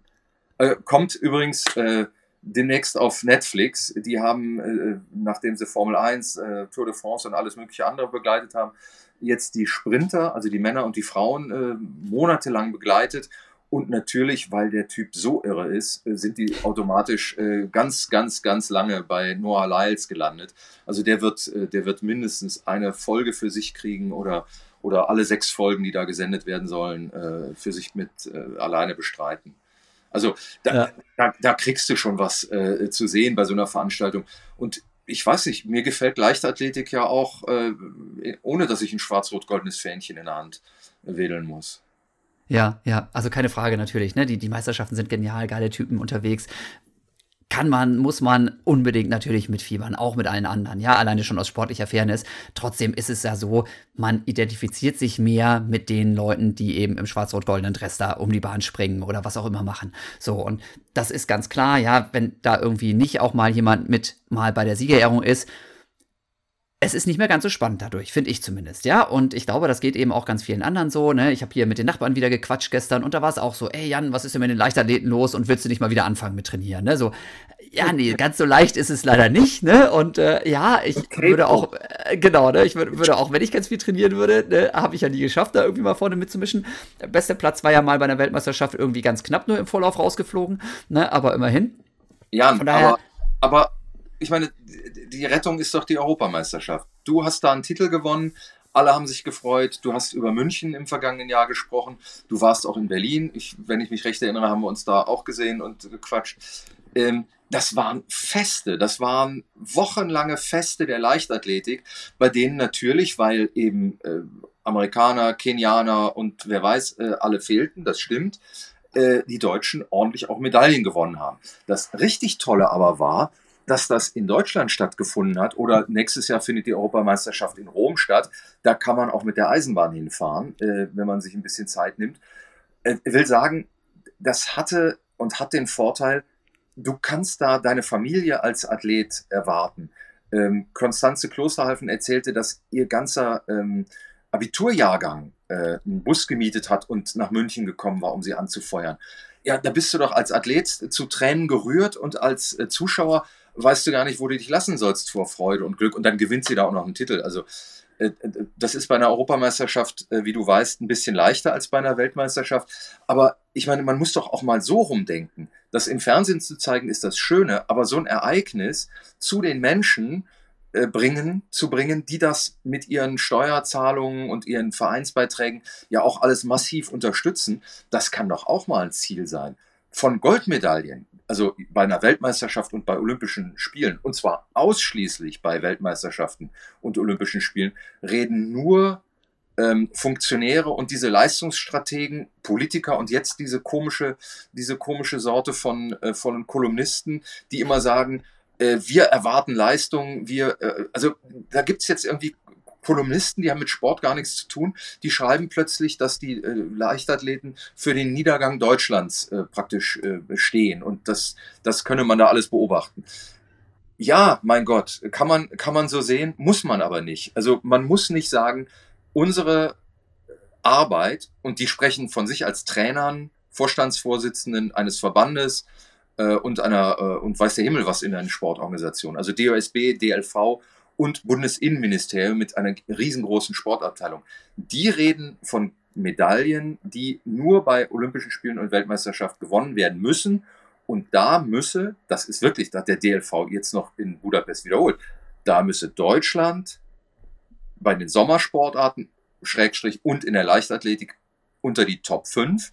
Die Leichtathleten haben es angekündigt in, äh, in Los Angeles bei den Olympischen Spielen 28 ist das das Ziel. Da wollen sie dann wieder da sein. Und im Wintersport noch doller, ähm, aber da haben wir ja schließlich Bob und Rodeln äh, in die Top 3. ja, mein Gott, was sind denn das für Ansprüche? So redet kein Athlet. So reden nur Sportfunktionäre. Ich, ja. also ich halte das, ich halte das nicht für maßgeblich und ich halte das für einen falsch, falsche, falschen. Man kann ja nicht mal reden von Ehrgeiz. Äh, die, diese Leute, die rennen ja nicht mit. Also und die, und die bringen es ja auch nicht. Die bringen ja nicht die Leute gesund an den Start, die, äh, die kriegen es nicht so organisiert, äh, dass da der Trainer von der hoffnungsvollen äh, ähm, äh Athletin äh, akkreditiert ist. Äh, was reden die von, von Medaillen bei Großereignissen? Ich finde das falsch. Ja, ja. Also interessant, interessante Sichtweise, finde ich ganz geil. Also ich habe ich hab ja auch immer gesagt, Leute, ne, wir müssen eben auch natürlich nach anderen Geschichten gucken. Aber wie gesagt, auch da, ich freue mich einfach mehr über Medaillen aus dem deutschen Team auch. Und ich frage mich dann schon, ja, ne, das, das ist so. Ich glaube, das, das geht ja doch irgendwie allen so. Natürlich, ne, es gibt nichts von wegen, wir müssen.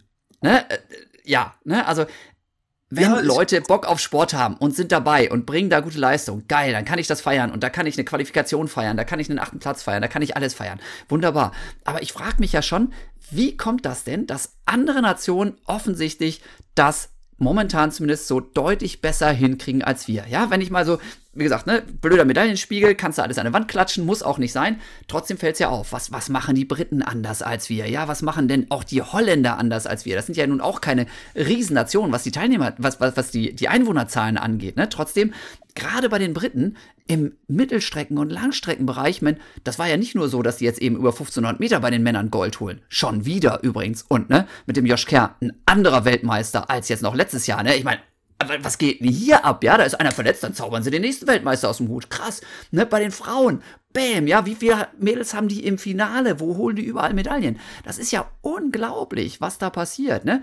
Okay, ja. Norwegen können wir drüber streiten, da sind es vielleicht dann irgendwie zwei, drei Ausnahmeläuferinnen und Läufer. Ne, aber lass uns mal über die Briten reden, weil das ist, äh, das ist äh, äh, insofern hochinteressant, als die Briten einerseits natürlich eine total fanatische äh, Lauf äh, ist ja nicht eine Nation. Also diese, diese 15-Meter-Läufer, das sind ja Schotten. Also das ist ja, ja. Das ist ja keine Engländer. Das ist ja Kolonialreich der, der Engländer, genau. Also wenn man das mal. ähm, also, aber unter, unter dem Union Jack sind sie alle gleich und jubeln sie alle und die, und die britische Presse ist natürlich auch ausgerastet, dass also Ingebrigtsen zweimal von Schotten aus demselben Club, beide aus Edinburgh, ähm, stimmt das Edinburgh? Ja, glaube ich ja. Ich habe sowas auch gehört, aber nagel mich äh, nicht drauf fest. Ich habe nur auch gehört, genau, zweimal Schotten, zweimal Ingebrigtsen platt gemacht und so. Was, was ist hier los? Ne? Irre. Thema, das war schon lustig.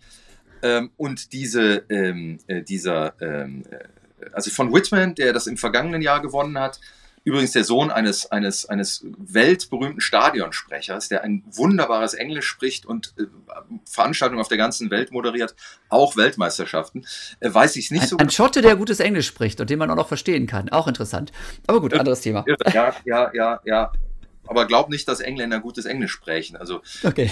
Äh, so ratlos wie in Gesprächen mit englischen Athleten bin ich selten. Das ist äh, wirklich irre. Ähm, die lernen dann, die sprechen dann alles Englisch, als wir in der Schule lernen. Ähm, nein, aber äh, der jetzt, wie heißt der noch, der gewonnen hat, der jetzt? Ähm, Josh, Josh Kerr. Kerr. Josh Kerr ist äh, natürlich komplett außerhalb äh, aller britischen Sportförderung, weil der ein Stipendium in den USA hatte und wenn ich mich recht äh, entsinne, dann die Hochschule verlassen hat, um Profi in Amerika zu werden. Ähm, und sein Coach hat gesagt, pass mal auf, wir machen jetzt mal was ganz Verrücktes. Wir bereiten dich so vor, als wärst du ein Berufsboxer, der in ein Camp geht, Gewicht macht, ähm, ähm, Sparringspartner kriegt. Und äh, er sagt, die haben das so auf die Spitze getrieben, alles, alles optimiert, so wie Team Sky das damals behauptet hat, äh, wie sie es im Radsport gemacht haben. Und dann haben plötzlich Engländer oder Briten äh, die Tour de France gewonnen, was ja bis dahin komplett unwahrscheinlich war. Ähm, so haben die eben auch an jedem kleinen Schräubchen gedreht. Und Kerr erzählte dann, ähm, dass seine Freundin gesagt hat, hör mal, Alter, wenn ihr alles optimiert, sogar Schlaf äh, und, äh, und weiß der Himmel wieso ernährst du dich dann immer noch so scheiße? Äh, ist doch mal was ordentliches, da kann man doch auch was machen. Und daraufhin erst hat der Teamchef gesagt, stimmt eigentlich, wir holen noch einen Koch und dann haben die die Nahrung auch noch optimiert. Der hat, glaube ich, äh, seitdem dann auch noch mal äh, drei oder vier Kilo verloren, äh, was bei so einem Riesenkerl tatsächlich was ausmacht. Ähm, der war, der war also in einem professionellen System in Amerika äh, optimal vorbereitet und ist und der und der Plan, der komplett unvernünftig war, ist aufgegangen. Also das war, es war die perfekte Vorbereitung, die nur aufgegangen ist, weil ein riesiger Zufall, also weil Inge Brixen sagte, so blöd kann keiner sein, dass der das, dass, dass noch, noch mal ein Brite kommt und genau denselben äh, Ding versucht äh, wie sein, sein Mannschaftskollege im vergangenen Jahr. Der war aber so blöd und hat dann auch damit Erfolg gehabt. Und ähnlich muss man sich das vorstellen, was mit äh, Leo Neugebauer in äh, Texas passiert. Das ist ein, ein, ein ganz junges Riesentalent, der kommt äh, an die University of Texas in Austin und dann sagen die, ey Alter, du bist ja der, der, als hätte man dich erfunden für den Zehnkampf. Pass mal auf. Wir, und dann hat er zwei Trainer, dann hat er ein oder zwei Physiotherapeuten. Dann schreiben die den auf, was er essen darf und was er nicht essen darf. Und und wenn der, und wenn der sich nicht an seinen Tagesablauf hält, dann guckt sein Coach aufs Handy und sagt, Leo, was machst du gerade? Ja, lernen. Okay, lernen ist okay. Aber Quatsch machen geht nicht, ne? Also, Leo wird super professionell vorbereitet, übertrifft den deutschen Rekord im März bei den, darauf, wo es bei denen natürlich ankommt, bei den äh, College-Meisterschaften der USA, äh, stellt, was die gar nicht juckt, also der wird Champion, Nebenbei stellt er den deutschen Rekord auf, was die Amis überhaupt nicht juckt. Und äh, die deutschen Journalisten sagen, wie der deutsche Rekord von Jürgen Hingsen, hier deinem Landsmann. Der, der, das war doch damals der Weltrekord. Ja, ein Punkt drüber. So, dieser Leo kommt jetzt mit äh, zwei Coaches äh, zur Weltmeisterschaft, perfekt vorbereitet. Anders als bei der Weltmeisterschaft im vergangenen Jahr in Eugene, Oregon, wo Leo the German auch angetreten ist für die deutsche Nationalmannschaft hat der deutsche Verband diesmal einen seiner beiden Trainer akkreditiert. Der saß also immer da im roten äh, DLV-Trikot und konnte ihn coachen. Und dann wird er aber komischerweise nicht Weltmeister. Der, das Einzige, was schiefgegangen ist, ist, dass der, als er abends nach allem, allem, also fünf Wettkämpfen, der Führung, alles lief nach Plan. Physio, Eisbad, alles nach Plan, dann liegt er im Bett und dann fängt er auf einmal an zu denken mhm. und sagt, morgen gehe ich als Führender daran. Boah, na gut, meine schwachen Disziplinen sind Speerwurf, vorletzte Disziplin, Nummer 9 und 1500 Meter Lauf, um Gottes Willen. Also muss ich, den drei vorher muss ich nochmal richtig zuschauen und kriege die Augen nicht zu. Aber das wird dann geil, wenn ich Weltmeister bin. Das wird dann geil. Ich bin ja jetzt schon über dem deutschen Rekord und, und damit so, ne? Und das hört einfach nicht auf in seinem Kopf. Dem hätte man mit dem Holzhammer auf den Kopf hauen sollen, dass der ohnmächtig wird. Hätte der die Gedanken sich nicht gemacht, der wäre am nächsten Morgen aufgestanden mit so einer Beule und hätte Weltmeister geworden. Also will sagen, in einem Fall geht eine perfekte Vorbereitung auf, im anderen Fall geht die perfekte Vorbereitung nicht auf. Da kann der Athlet überhaupt nichts für. Willst du den, willst du den 20-jährigen Leo jetzt dafür äh, beschimpfen, dass der sich Gedanken macht, wie er das Ding gewinnt am nächsten Tag und wie schön das ist, wenn er Weltmeister ist? Natürlich nicht. Dafür wird er jetzt Olympiasieger, oder? Das, das, das, ist auf jeden Fall ein Deal. Aber was ich natürlich jetzt auch an der Geschichte wieder ganz spannend fand, und darüber sind wir da erst drauf hingekommen, ja, weder der 1500 Meter Weltmeister noch unser Super 10 Kämpfer trainieren überhaupt zu Hause und profitieren von der eigenen Sportförderung, sondern ganz, ganz viele Nationen, die verlagern einfach mal ihre Spitzensportförderung ins Ausland. Und tatsächlich, das ist ja ein Riesending, ne? Ja, auch Gina Lückenkämper zum Beispiel trainiert in den USA, ja, unsere Supersprinterin, ne? Und das geht ganz, ganz vielen anderen so. Ganz klar, ja, das ist wirklich ein bisschen seltsam. Und auch bei unseren Läuferinnen und Läufern übrigens, ganz viele trainieren bei irgendwelchen äh, College-Teams, ja. Sam Parson sowieso, ja, der ist ja auch irgendwie halb Ami, ne? Aber eben auch unter anderem der Johannes Watchmann war ganz, ganz lange in den USA unterwegs. Trotzdem ist es zumindest bei den Briten ja auch so, dass die eben auch zu Hause ein ich weiß nicht genau, wie es momentan ist, ne? aber ich glaube, du hast sogar mal ein Interview geführt mit einem, der da dann Scouting gemacht hat für die Briten und der damals auch so ein bisschen für diese Olympia-Vorbereitung 2012 da und sowas, als sie da so ein Riesensystem aufgestellt haben, da hast du, glaube ich, auch mal was gemacht. Ein Leser. Ja, das, das habe ich gemacht. Ich habe vergessen, wie der heißt. Ich weiß nur noch, ähm, mhm.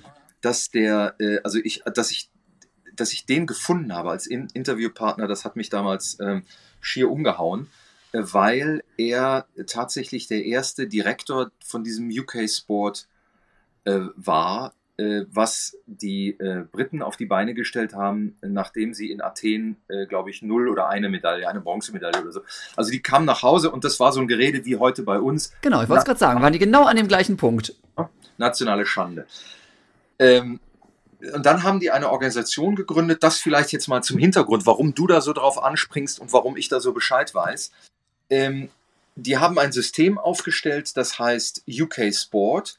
Das wird nicht mit Staatsgeld äh, finanziert, sondern äh, der Staat hat gesagt, wir haben ja eine Lottogesellschaft, die macht im Jahr irrwitzige Gewinne. Mit diesen Gewinnen muss irgendwas passieren. Wir werden nicht äh, die in, einfach in den Staatshaushalt fließen lassen oder für Kultur, sondern daraus finanzieren wir jetzt eine, eine, ein, ein strammes Sportsystem und haben das praktisch so als gemeinnützige GmbH oder so ähnlich aufgestellt und einen Geschäftsführer reingesetzt.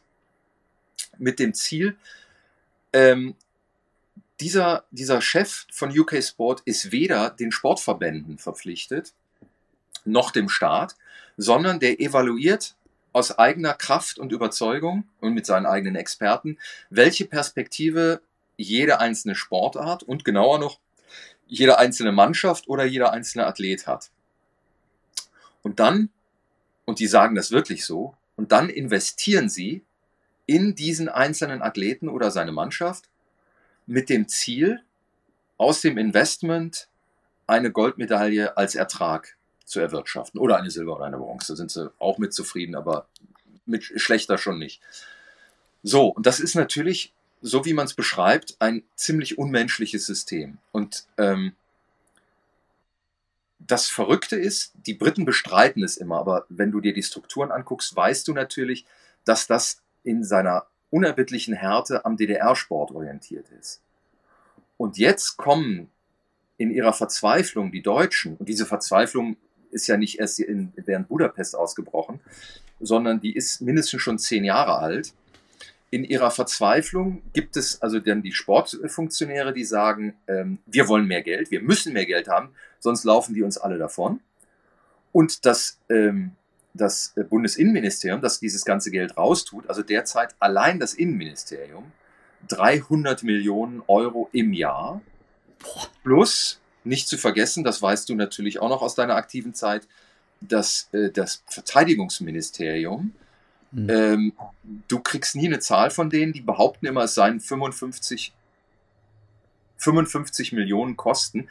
Äh, ich glaube, das ist gnadenlos untertrieben. Die haben ja schließlich ähm, fast 1000 ähm, äh, Stellen, auf die sie Spitzensportler setzen, mit Klamotten versorgen, äh, sind nicht die schicksten, aber äh, immerhin kann man auch tragen, äh, mit einer Krankenversorgung ausstatten und mit einem monatlichen Sold und die laufen dann also zum Teil als Unteroffiziere und Feldwebel rum. 1000 plus Trainer Äh, das gleiche Modell gibt es bei, äh, bei der Bundespolizei. Das gleiche Modell gibt es bei mindestens äh, sieben oder acht Landespolizeien. Also wir haben einen gigantischen Staatssport und die Landessportbünde, äh, äh, Entschuldigung, die Länder via Landessportbünde bezahlen den ganzen Nachwuchs. Also da kommen unfassbare äh, Mengen Geld zusammen und die staatliche Seite hat immer so ein bisschen das Gefühl, dass die Sportfunktionäre zwar nach mehr Geld schreien, aber eigentlich nicht so genau wissen oder auch nicht so genau wissen wollen, was sie damit machen. Und so ist vor zehn Jahren die Idee entstanden, ey, das, was die Briten machen, das ist ja genial. Wir brauchen jetzt auch so eine Spitzensport AG oder GmbH, wie du das nennen willst, die unser Geld nimmt. Lotto bringt, also das Lotto-Modell funktioniert nicht in Deutschland. Außerdem haben wir ja, haben wir ja das Budget, 300 Millionen. War vor zehn Jahren noch nicht so viel, aber äh, der Gedanke war das eben. Da saß We einer, weißt, du, was die äh, Briten, weißt du, was die Briten damals hatten durch ihre Lotto-Geschichten? Dass wir einen Vergleich Nein. haben? Sorry, bin okay. jetzt schlecht vorbereitet, weiß ich nicht. Nee, nee, nee, alles klar. Hätte ich dich ja vorher noch mal ein bisschen drauf ansprechen können, aber dachte, vielleicht zauberst du da was aus dem Hut. Ich, also ins Unreine gesprochen würde ich sagen 40, 50 Millionen im Jahr. Ah, Wahnsinn. Aber, aber ähm, das weiß ich nicht genau. Aber die sind natürlich brutal. Die gucken sich eine Sportart an und sagen, ihr Basketballer, wir haben euch jetzt zwei Jahre finanziert, wir finden, das läuft nicht. Ende mit dem Gas. Und dann ist, sind die auf Null. So, das, das, das äh, sozusagen zum Hintergrund. Das war, da saß also einer im Innenministerium und hatte, äh, das, die Konstellation war natürlich auch äh, episch. Der, das waren, ähm, das war ein, äh, ein alter, äh, der war übrigens Radrennfahrer in seiner Jugend gewesen, der Abteilungsleiter Sport. Ähm, der hieß ähm, äh, Gerd Böhm. Und der kriegte immer so einen Hals, wenn diese Sportfunktionäre kamen und ihm erklärten, wie es geht. Dann hat der denen immer erklärt, wie es geht. Und das eskalierte an dem Punkt, als der Präsident des Deutschen Olympischen Sportbundes ähm, Alfons Hörmann war. Ein, äh, äh, ein Bayer, ein, äh, ein, ein Manager, der also für verschiedene Unternehmen gearbeitet hat. Äh, zum Teil äh, waren die dann überrascht, dass er auch noch äh, DOSB-Präsident war und ganz viel Zeit brauchte. Aber er hat sich extrem eingemischt, also nicht präsidial über allem gethront, sondern der ist wirklich auch in, die, in die Büros gegangen im DOSB und der ist auch im Büro, in die Büros gegangen ähm, äh, im BMI in Berlin. Und so ist er natürlich, sind sich äh, Böhm und äh, äh, Hörmann an die Köppe geraten. Und weil also ähm, der ähm, Innenminister dann irgendwann äh, aus Bayern kam, Horst Seehofer, und irgendwann dasselbe Parteibuch der, äh, also, und ich weiß nicht irgendwann, die hatten immer dasselbe Parteibuch, aber dann stimmte die Konstellation. Hörmann und, und Seehofer, alte CSU-Spätzeln, und der Hörmann erklärte dem Seehofer immer, also wir brauchen mehr Geld, und dieser Böhm, der geht mir nur auf die Nerven, dann schmiss tatsächlich der Seehofer den Böhm raus. Also das muss man sich mal vorstellen. Der, der, der DOSB war so mächtig, also zumindest sein Präsident, das durchzusetzen. Und das passierte auch noch ein zweites Mal. Die Nachfolgerin von Böhm, eine gewisse Frau Lohmann, äh, die ist auch äh, gegen ihren Willen von diesem Posten entfernt worden, weil jeweils der äh, Innenminister, also dann im späteren Fall war das dann Nancy Faeser, den Eindruck hatte, dass sie, ähm, um besser mit dem Sport kooperieren zu können, nicht so einen widerspenstigen Abteilungsleiter oder eine Abteilungsleiterin haben müssten. Aber um diese Widerspenstigkeit, die war ja nicht persönlich bedingt. Das, also, natürlich hatte der spielten die Charaktere da auch eine Rolle. Aber die Idee war ja, wir, wir wollen uns von den Ver, Ver, ähm, Verbänden nicht erzählen lassen, wo das Geld hinfließt, sondern wir müssen irgendein Kontrollgremium haben. Haben die zweierlei Ideen gehabt. Das eine ist Potters, das wirst du auch schon gehört haben. Das war so, ist so ein Evaluierungsinstrument, wo ähm, gemessen wird, äh, welche Perspektive die einzelnen Disziplinen, die Sportler und der Verband insgesamt mit seinen Sportarten hat. Das Ding kostet im Jahr ein paar hunderttausend Euro. Da sitzen noch ein paar hochbezahlte Experten in irgendwelchen Gremien. Äh, belastet jeden Verband mit unfassbarer Bürokratie, die ächzen und stöhnen immer so. Und nur um mal zu zeigen, wie großartig dieses, dieses Evaluierungsinstrument äh, wirkt, Potters hat vor drei Jahren festgestellt, Sport, Sommersportart Nummer eins mit der absolut besten Perspektive ist die Leichtathletik. Deshalb alle Fördertore auf. Das meiste Geld kriegt die Leichtathletik. Die haben die besten Aussichten. Das ergibt so. Und das halt mal gegen die Ergebnisse von Eugene. Mhm, Und genau, hat gut funktioniert bisher. sensationelles, also wenn, wenn, wenn irgendwie ein Controlling funktionieren würde, dann würde man Potters, glaube ich, äh, vergangene Woche schon aufgelöst haben und eine Menge Geld im äh, Haushalt sparen würde. So, warte mal, ich bin noch nicht am Ende. Ich jetzt, ich muss jetzt zwar noch mal Luft holen zwischendurch. Achso, und die zweite Idee war, wir machen das, was die Briten machen, auf deutsche Verhältnisse umgeschnitzt. Und das läuft jetzt unter dem Projekt, steht auch im Koalitionsvertrag äh, der Ampel, unabhängige Agentur. Also wir suchen jemanden, der das ganze Budget kriegt, der soll unabhängig sein von den Verbänden und vom, äh, vom, von der Politik. Und der soll sich angucken, äh, welche, welche Verbände, welche Sportarten äh, was bringen. Und die soll der dann aber auch richtig fördern. Und die Gurken, die, von denen nichts zu erwarten ist, äh, die kriegen dann nichts. Äh, die kriegen dann irgendwie so ein bisschen äh, Clippergeld für den Nachwuchs, dass die auch die Chance haben, mal wieder hochzukommen. Das war also die geniale Idee, die jetzt auch, wie gesagt, im, äh, im Koalitionsvertrag steht und die in diesem Jahr äh, umgesetzt werden soll. Also die sind jetzt noch dabei, ob sie eine gemeinnützige GmbH machen oder eine, eine AG, äh, äh, aber das wollen, also das soll dieses Jahr noch beschlossen werden. Und jetzt wieder zurück zu meinem Interview, was du gelesen hast, ähm, mit, der Name ist mir immer noch nicht eingefallen. Das war ein, das war ein lustigerweise ehemaliger äh, Radrennfahrer und Radsporttrainer mit äh, enormen äh, Management-Fähigkeiten. der kriegte also nun den Auftrag, dieses äh, UK Sports aufzubauen und damit für den Aufschwung zu sorgen. Es ist ihm gelungen, das muss man sagen. Also die Briten sind von null oder einer Medaille äh, in, von 96 bis 12, 2012 bei ihren Heimspielen in London haben die einen kometenhaften Aufstieg genommen.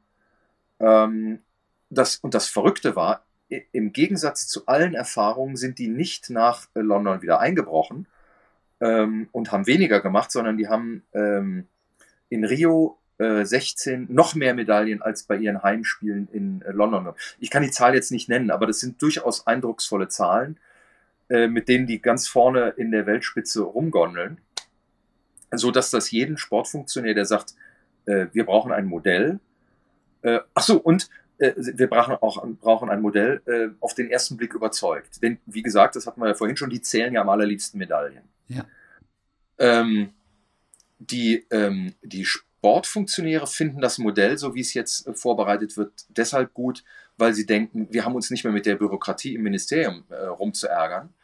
Äh, wir haben freie Hand und wir kriegen dann, können dann endlich arbeiten, wie wir wollen, wenn wir nur äh, ordentliche Leistungen in Aussicht stellen können. Und das Ganze, äh, die ganzen äh, Politiker und äh, vor allen Dingen die, äh, die Ministerialen denken, jetzt äh, kriegen wir, haben wir nicht mehr diesen Ärger mit diesen Sportfuzis, über die man ja auch noch mal eine Stunde reden könnte, Verbandspräsidenten. Also guck dir jeden einzelnen deutschen Sportverband an. Du, also meine persönliche Schätzung ist, dass 80 Prozent in einer, in einer permanenten Krise sind äh, weil sie äh, ganz überwiegend von unfähigem Personal geführt werden. Klammer zu, diese Stunde schenken wir uns, das machen wir jetzt nicht. So, also das ist die Motivationslage. Und jetzt kommen wir zurück zu dem Interview. Der Mensch, der das aufgebaut hat, hat gesagt, geht nicht davon aus, dass das eine Medaillenproduktion ist. Ihr müsst, ihr müsst damit rechnen, dass ihr Talente identifiziert und dass ihr dann Geld zur Verfügung stellt für, für die Entscheidung dieser Talente, ein Leben äh, im Profitum zu führen. Und dieses Profitum hat überhaupt nichts mit dem zu tun, was ihr euch als Sport vorstellt. Das ist ungefähr so, als ob du sehr gut im Bergwandern bist und vielleicht auch mal längere und höhere Touren machst.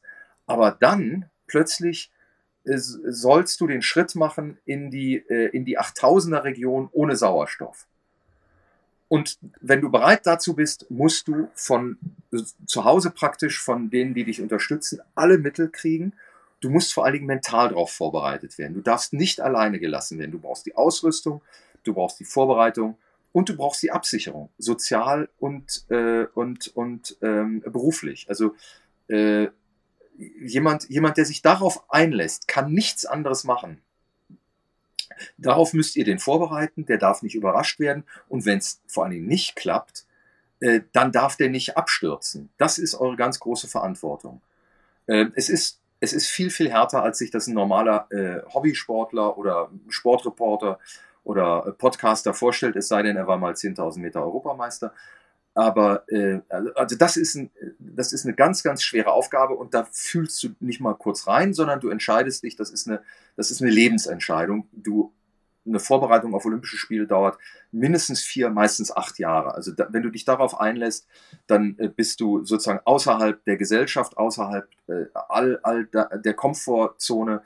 Ähm, äh, du verabschiedest dich äh, von deinem normalen sozialen Leben. Du reist nur noch durch die Welt zu Wettkämpfen und in Trainingslager. Ähm, und da braucht, wenn die Gesellschaft das von jemandem, so eine Art von Zumutung von jemandem verlangt, braucht dieser Athlet oder diese Athletin die absolute Unterstützung. Das ist sozusagen äh, das, was wir gerade an den Beispielen äh, äh in Amerika und äh, in Amerika, beide in Amerika, beschrieben haben, äh, sozusagen das staatliche Modell, das, das da versucht mitzuhalten. Also da zahlen Sponsoren oder die Hochschule, die, die übrigens ein Budget von 300 Millionen äh, Dollar im Jahr hat. Das ist, entspricht ungefähr der Sportförderung durch das Bundesinnenministerium. Das haben die, die als Sport die, die eine Uni. Auf äh, Texas in Austin. Aber, oh. aber die haben natürlich eine, eine American Football Mannschaft und ein Stadion. Mhm. Sowas hast du noch nicht gesehen. Ähm, ja. ähm, gut, auch, wäre auch wieder ein Thema, über das man eine Stunde reden, reden mhm. kann. Ähm, und er warnt, also äh, in dem Interview warnt also der Mann von UK Sports davor, äh, dieses Modell mit der Idee anzugehen, wir produzieren jetzt Medaillen. Er sagt, nein, du produzierst Olympioniken, du produzierst Olympiateilnehmer, von denen du natürlich verlangen musst, dass sie nicht dopen, dass sie einem ganz gesonderten Sportkodex äh, sich äh, verpflichtet fühlen. Und das bedeutet natürlich, dass die ganz besondere Charaktere sind. Du musst nicht Leute aussuchen, die um jeden Preis gewinnen. Davon hast du nichts denn, denn äh, das, das äh, schlägt ja dann doch durch. Du, du willst ja, äh, dass diese Leute nicht nur eine Goldmedaille für deine Bilanz anschaffen, sondern du willst ja, dass die Zeitungen und das Fernsehen über diese Leute berichten, dass die möglicherweise auch mit Jugendlichen in ihrem Sport zu tun haben, dass die als Vorbild wirken können. Und das bedeutet, dass das ganz spezielle, herausragende Persönlichkeiten sind. Im Hinterkopf denke ich da natürlich jetzt an Typen wie Niklas Kaul, der planmäßig mit einer Jugendgruppe von 15, 20 Leuten trainiert und es natürlich dann dadurch eine ganz spezielle ähm, Verpflichtung hat. Übrigens, Niklas Kaul, Zehnkämpfer aus Mainz, war schon Weltmeister, war schon, ist aktuell Europameister, ist jetzt bei der Weltmeisterschaft ausgeschieden, konnte also auch keine Medaille ähm, bringen. Ähm, ist ja auch nicht irgendwie ein ganz normaler Klient in der Sportförderung, sondern der wird von seinen Eltern im USC Mainz auf dem Campusgelände in Mainz, wo er studiert, betreut. Das heißt, im Grunde sind die auch ausgestiegen aus der ganz normalen Sportförderung. Oder Malaika Mihambo war jetzt in Budapest nicht dabei, war auf dem Sprung nach Dallas, wollte von Carl Lewis äh, trainiert werden. Glücklicherweise, das ist einer der ganz wenigen Fälle, wo man sagen kann, glücklicherweise kam die ähm, Pandemie dazwischen, die Corona-Pandemie. Malaika Mihambo konnte nicht nach äh, Amerika umziehen, was sie vorhatte.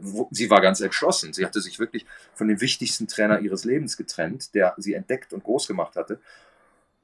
Konnte nicht fliegen, blieb in Deutschland. Und was hat der DLV gemacht? Muss man sagen, schlauerweise hat einen alten, alten äh, Trainer äh, äh gefunden, äh, der sensationell mit ihr umgeht, also auf allen Ebenen mit ihr harmoniert. Uli Knapp aus dem Saarland. Und Uli Knapp, ein genialer Trainer, der Riesenerfahrung hat, hat die Aufgabe, der ist praktisch Bundestrainer für Malaika Mihambo. Der macht, der kümmert sich Tag und Nacht um sie, hat diese, äh, ähm, äh, ruft die Physios an, ruft, äh, bucht die Trainingslager, macht alles. Er ist, er ist, seine Zuständigkeit ist Malaika Mihambo. Da funktioniert das Modell, muss man sagen. Außer, dass das jetzt mit durch die ähm, Verletzung gestört ist. Aber schlau wie sind, haben sie alles abgeblasen und jetzt gilt, äh, gilt das Ziel äh, Olympia. So, und so müsstest du eigentlich, so müsste eigentlich äh, Spitzensportförderung in Deutschland aussehen. Wir haben ja nicht viele. Diese Idee Survival of the Fittest, das ist ja genau das Falsche. Dann produzierst du, dann produzierst du massenhaft Ausschuss und die, und die, die mit ein bisschen Hege und Pflege, nein, nicht Hege, die ein bisschen mit Pflege durchkämen, äh, die machst du ja auch noch kaputt. Nein, was du brauchst, ist äh, jemand, der, der weitsichtig und mit viel Erfahrung die paar Talente, die es hier gibt, ähm, äh, durch die ganzen Fairnisse des Profisports bringt. Ja, also ich, ich bin ja immer noch der Meinung, ähm, wir brauchen auch eine viel breitere Basis. Ja, da kommen wir gleich noch dazu. Thema Bundesjugendspiele. Ne? Wie kriegen wir Leute überhaupt noch mehr motiviert, erstmal Sport zu machen und vielleicht eben auch in, den, in die Richtung Leistungssport zu gehen? Weil die natürliche äh, ne, Schwund mit Verletzungen und so haben wir jetzt ganz, ganz viel drüber gesprochen. Das wirst du nie ganz ausschließen können. Und na klar, je breiter die Basis ist, desto besser kann man eben auch so Ausfälle wir müssen die reduzieren. Wir brauchen weniger Ausfälle, ganz klar. Aber wir werden es nie ganz verhindern können. Ne? Und je breiter die Basis ist, deswegen, desto mehr kommt man eben auch mit so, ja, eben Ausfällen klar. Aber lass uns doch noch mal bei den Briten bleiben. Die sind ja nicht nur bei den Medaillen eben bärenstark, sondern die haben eben ja auch wirklich ganz, ganz viele Läuferinnen und Läufer. Und ich war selber da, ich weiß das noch genau, damals mit dem Osnabrücker Turnerbund haben wir einen Austausch gemacht mit Winceslau and Eton Athletics Club. Ne? Das ist der Club, wo auch eben Mo Farah, ja, Sir Mo Farah eben auch später für die gestartet ist wir haben da Cross Country gemacht, ne? Und die sind abgegangen, ja, Crosslauf und so. Na klar, haben die gerade im Laufbereich noch viel, viel mehr Power und das hat einen viel größeren Stellenwert als bei uns. Genauso übrigens wie auch in den USA, ja, mit eben ihr Cross-Season und diese ganzen College-Wettbewerbe und ne, da bist du ja der, der Meister, wenn du in deinem, deinem Schulteam da irgendwie mitrennst, was bei uns irgendwie kein Mensch interessiert. Ja, klar, die haben eine andere Historie, aber sie kriegen es eben halt auch hin, wirklich die Leute dann entsprechend weiterzubringen können wir uns nicht doch irgendwie noch ein bisschen was davon abbringen? Ja, du abgucken, du hast gesagt.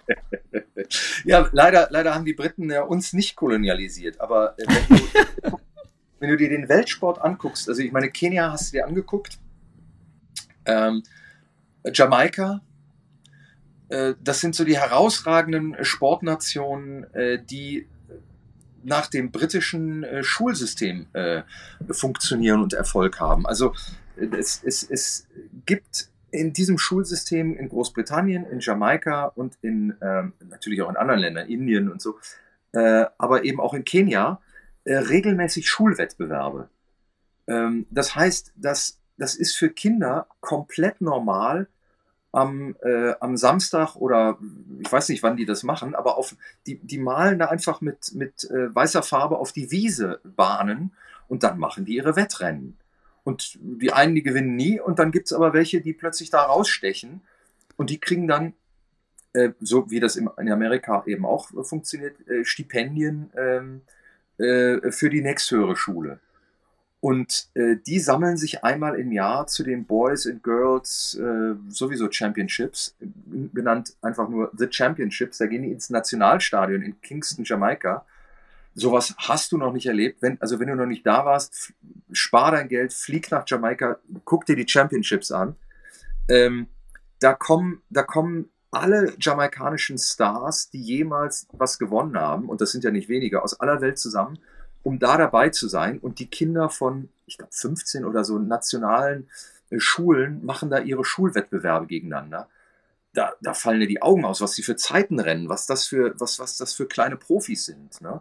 Und das war der erste und letzte Wettbewerb, nee, stimmt gar nicht, sorry, muss ich zurücknehmen. Der erste und letzte Wettbewerb, bei dem Usain Bolt, das wollte ich sagen, die Hose voll hatte vor Schiss, das war die Jugendweltmeisterschaft, die aber in diesem selben Stadion stattfand, vor natürlich ausschließlich Jamaikaner.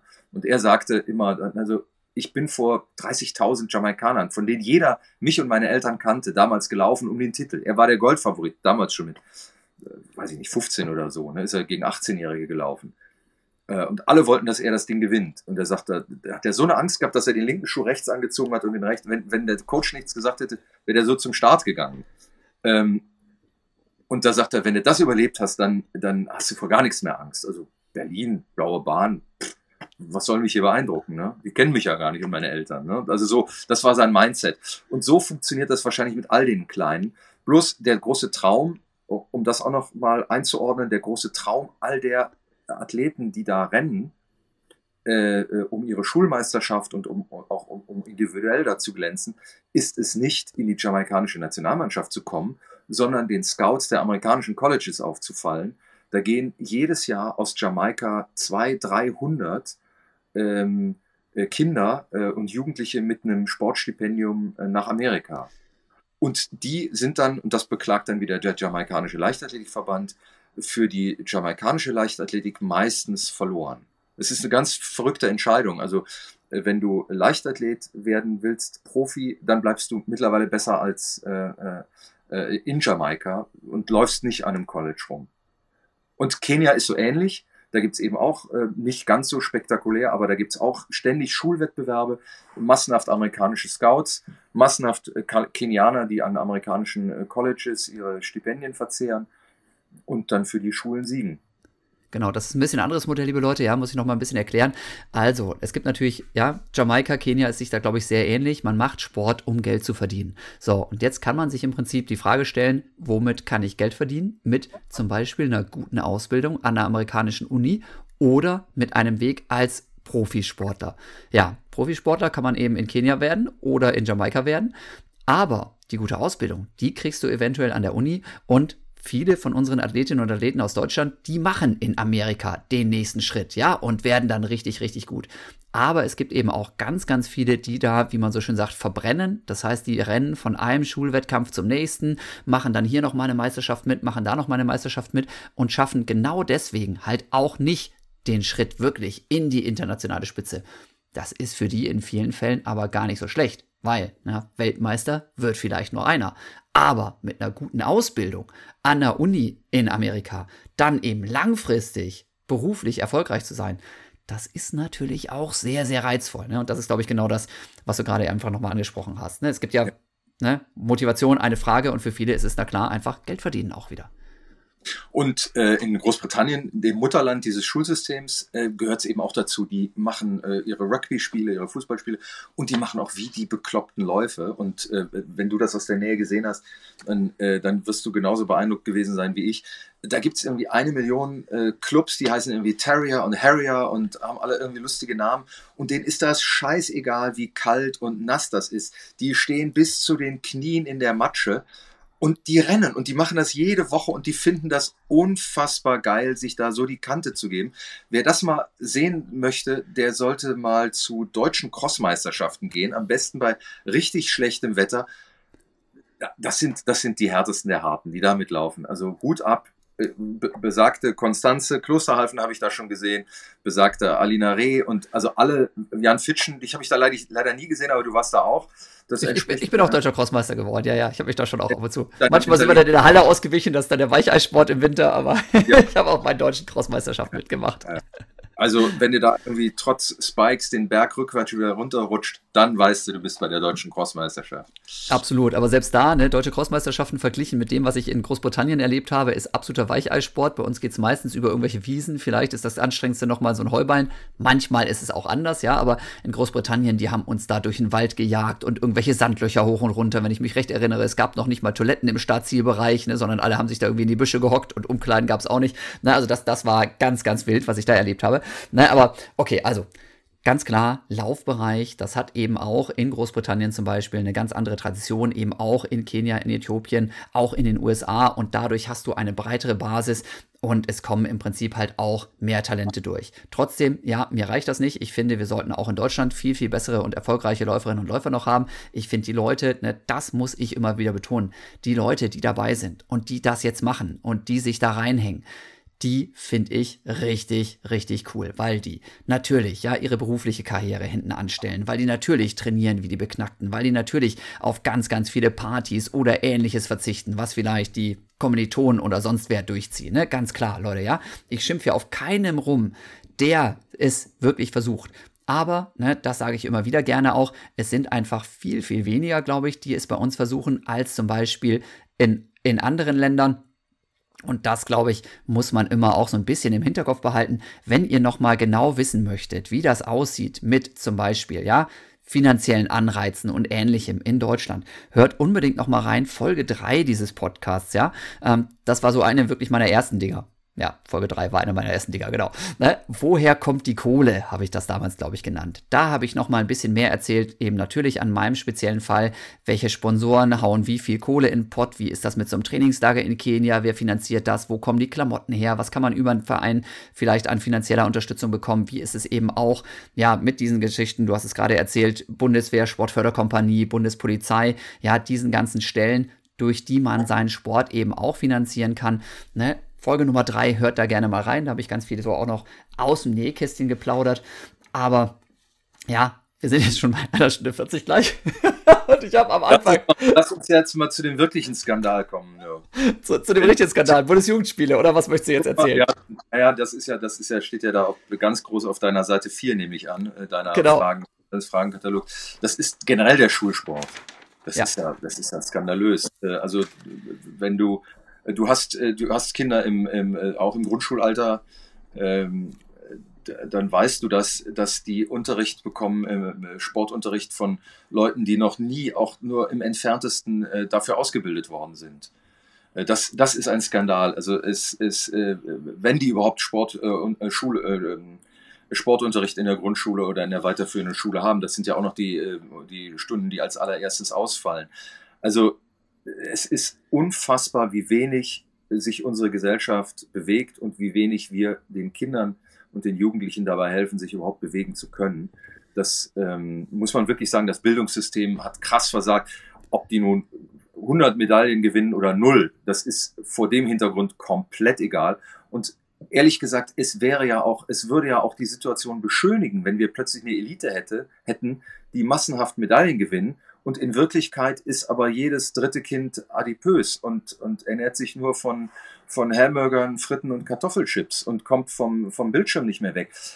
Aber auf, darauf läuft es ja hinaus. Also die Kinder lernen in der Schule nicht, bald haben sie ein Recht auf eine Ganztagsschule. Die Sportorganisationen sind komplett überfordert, diese Chance zu nutzen.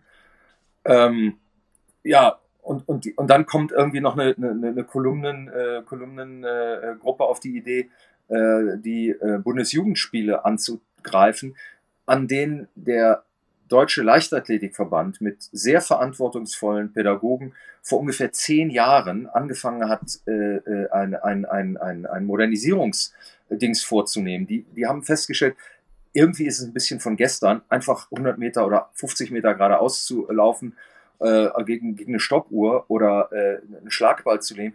Viele Kinder können ja gar nicht mehr werfen. Ich habe mich da auch gewundert, aber es ist so, werfen muss man verdammt nochmal lernen. Viele Bewegungen muss man lernen, sogar laufen, rückwärts laufen, hochspringen.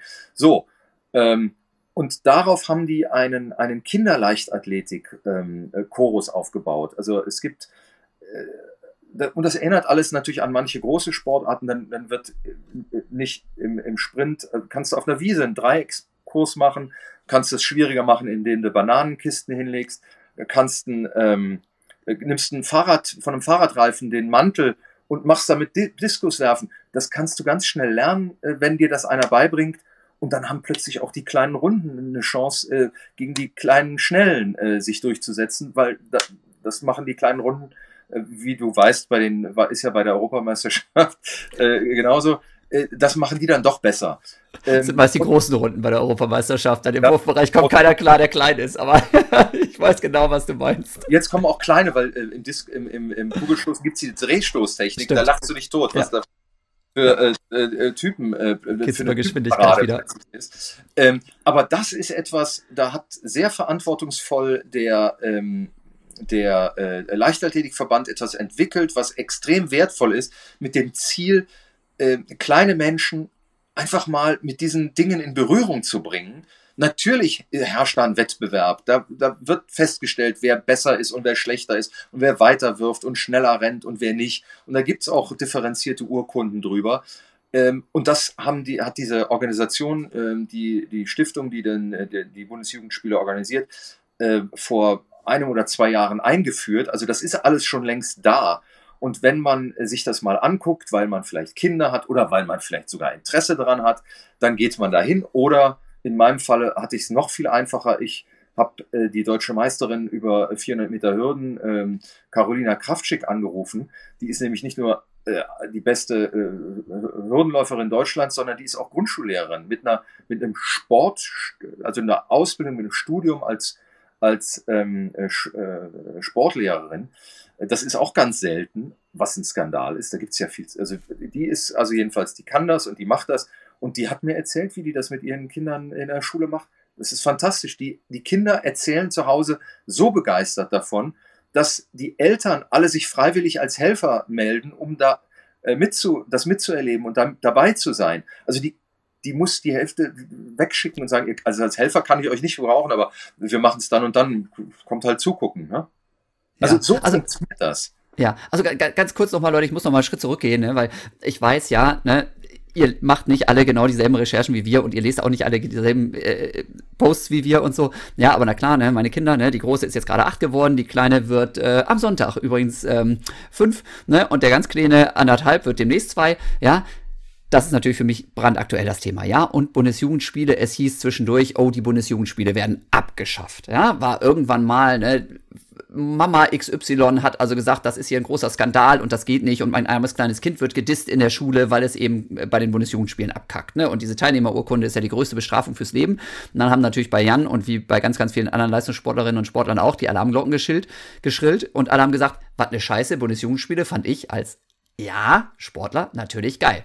Weil ich glaube, und davon bin ich auch noch überzeugt, sportlicher Wettkampf prägt natürlich. Und wenn du sowas wie einen sportlichen Wettkampf mit der ganzen Schule gemeinsam machst und da eben zeigen kannst, was du drauf hast, dann ist das ein einschneidendes Erlebnis, das auch dafür sorgen kann, dass du eben noch mehr in den Sport investierst, dass du vielleicht sogar irgendwann im Leistungssport landest. Das heißt, diese Vorstellung, dass man jetzt die Bundesjugendspiele über Bord schmeißen würde, die war für mich eine, eine Vollkatastrophe. Ich habe nicht von Anfang an, Leute, das kann ich nochmal sagen an der Stelle hier, ich habe nicht von Anfang an die tolle Ehrenurkunde gekriegt, ja, mit Unterschrift des Bundespräsidenten, sondern meine ersten zwei Urkunden waren Siegerurkunden. Ja, immer noch besser als Teilnehmerurkunde, aber es waren Siegerurkunden, weil, könnt ihr euch vorstellen, Fitschen kann nicht werfen. Na? Irgendwann, ne, du hast gerade gesagt, werfen muss man auch lernen. Irgendwann habe ich festgestellt, dass zumindest beim Schlagballwurf es gar nicht nur unbedingt auf Kraft, sondern auch mal ein bisschen auf Geschwindigkeit des Armes ankommt. Dann ging es schon besser. Kugelstoßen habe ich trotzdem verkackt, ne, ist klar. Und Diskuswurf und Speer sowieso. Ja, aber ist jetzt nicht so, lange Rede, kurzer Sinn, dass ich immer mit der Ehrenurkunde nach Hause gegangen bin. Anders als mein kleiner doofer Bruder, der von Anfang an immer die Ehrenurkunde gekriegt hat, bin ich heute noch sauer auf ihn.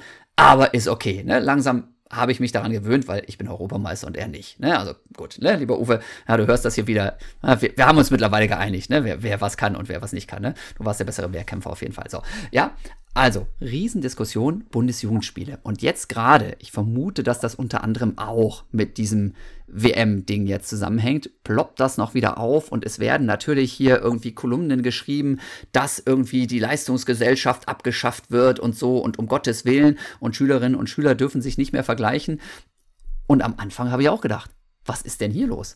Da war auf einmal die Rede davon, Bundesjugendspiele sind jetzt kein Wettkampf mehr, sondern nur noch ein Wettbewerb. Und es wird also auch nicht mehr mit Stoppuhr und Maßband gehandhabt und man hat auf einmal ganz viele Versuche und so und bla. Und das fand ich komisch und habe dann da noch mal so ein bisschen auch gelesen und habe nicht ganz kapiert, um was es ging. Habe aber schon auch mir natürlich viele Kommentare durchgelesen von Leuten, die wirklich gesagt haben, Bundesjugendspiele war der Horrortag für mich früher in der Schule. Und ich habe es nicht auf die Kette gekriegt. Und dann überlege ich mir schon, ja klar, ne? Also wir leben hier ne, in so einer schönen Doppelhaushälfte und die Kinder gehen raus in den Garten zum Toben, rennen den ganzen Tag in der Spielstraße rum und so weiter. Unsere Kinder haben, selbst wenn sie nicht zur Leichtathletik gehen, einen riesen Vorteil im Sportunterricht gegenüber Kindern, die zum Beispiel in der Wohnung in der Stadt aufwachsen und die Eltern haben beispielsweise keine Zeit, die jetzt noch zum Sport zu kutschieren. Ja, das heißt, das ist schon mal eine Sache, puh, muss man sich auch erstmal klar machen. Dann auch diese Geschichte mit Ganztagsschule, was du gerade erzählt hast, Michael. Ja, also, ne, die Ronja, die anderen sind noch nicht in der Schule, nee, die machen ihren Kita. Aber Ronja ist hier auf der offenen Ganztagsschule. Die hat einen Sportfokus, zumindest in gewisser Weise. Und ich glaube, die machen da wirklich, ne, ich vermute auch, dass das eine Ausnahme ist. Die machen, glaube ich, wirklich einen super Job. Ne, die können da aussuchen, ob sie nochmal mit dem örtlichen Sportverein, der auch in die Schule kommt und da was anbietet, was machen. Total geil, ja. Die Ronja ist jetzt beim Einradfahren gelandet, wo ich gedacht habe, wie geil ist das denn, dass sowas angeboten wird? Na, das wird die nicht irgendwie bei den Olympischen Spielen mal machen. Das muss er auch nicht. Aber ich finde es toll, dass sie sowas ausprobieren kann. Ne? Führt natürlich auch dazu, Schule bis um drei oder teilweise bis um vier, dass die manchmal nachmittags platt ist. Das heißt, jetzt hat sie irgendwie mit Tennis angefangen, ne? da war sie die ersten acht, acht, neun Mal auch total begeistert. Beim neunten, zehnten Mal hat sie dann schon keinen Bock mehr gehabt und hat gesagt, äh, ich finde das alles so anstrengend. Freitagnachmittag, heftig. Ja, das heißt, es gibt auch da positive und schwierigere Sachen. Ne? Aber jetzt zurückzukommen auf diese Bundesjugendspiele, Riesentrara, besonders, wie gesagt, habe ich natürlich, ich folge ja bei Instagram, ne, vor allem meinen ganzen Laufbuddies von früher und von jetzt. Und alle haben einen Artikel geteilt, wo eben gesagt wurde, quasi, liebe Kinder, ihr werdet jetzt der Chance, euch zu messen, beraubt, nur weil die deutschen Kinder alle weicher und weicher und weicher werden und es nicht mehr schaffen, sich dem Wettkampf zu stellen. So ist es eben nicht, ne? Das ist, ähm, dieses Ding habe ich auch gesehen. Das ist so auf, auf schwarzem Grund wie so ein. Ähm, also, das ist das Zweitschlimmste, was gerade kursiert, weil der Autor natürlich offenbar überhaupt keine Ahnung hat.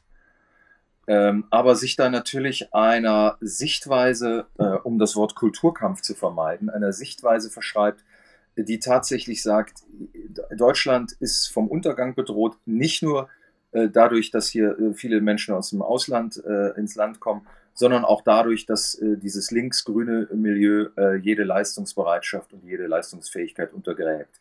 Und das ist natürlich eine politische Agenda, die ist ähm, bösartig und falsch. Zumal auf das, auf das Beispiel Bundesjugendspiele bezogen. Das wird aber mit einer solchen Macht, dass diese Kampagne oder diese, diese, am Anfang denkt man ja, naja, der eine Kolumnist schreibt vom anderen ab. Äh, aber jetzt fangen die wieder von vorne an. Das läuft ja schon seit, seit ungefähr einem halben Jahr, äh, dass die so ein 13 Jahre alten, altes Konzept äh, entdecken äh, und sich daran abarbeiten. Der schlimmste, also naja, ich will jetzt nicht sagen, der, den, ich, äh, den, den, den wir beide jetzt gemeint, ist der zweitschlimmste. Ich muss das, glaube ich, korrigieren. Es gibt noch einen sehr viel schlimmeren, kann ich jedem nur empfehlen, ähm, als Beispiel zu lesen. Ähm, Alfred Draxler, Kommentator der Bild-Zeitung, hat sich des Themas angenommen vor zwei oder drei Tagen, hat also verbunden das schlechte Abschneiden der Leichtathleten und Bundesjugendspiele und äh, ist genau in diesen Groove gegangen. Äh, äh, hier leistet ja niemand mehr was, weil äh, zu wenig Medaillen und der Beleg ist zu, zu, wenig Medaillen und die angebliche Abschaffung der Bundesjugendspiele, beides falsch, äh, beides äh, nicht verstanden. Das Schlimmste allerdings ist, dass ähm, ich weiß nicht wer, aber äh, jemand, der mit sehr großem äh, Engagement daran arbeitet, eine Facebook-Seite und eine E-Mail-Aussendung des ehemaligen Hochspringers Carlo Tränhardt gefälscht hat äh, die zurzeit überall aufploppt, wahrscheinlich auch bald äh, unter deinen ganzen athletischen äh, Buddies geteilt wird, weil es extrem echt aussieht. Ähm, äh, also Draxler sozusagen nochmal potenziert.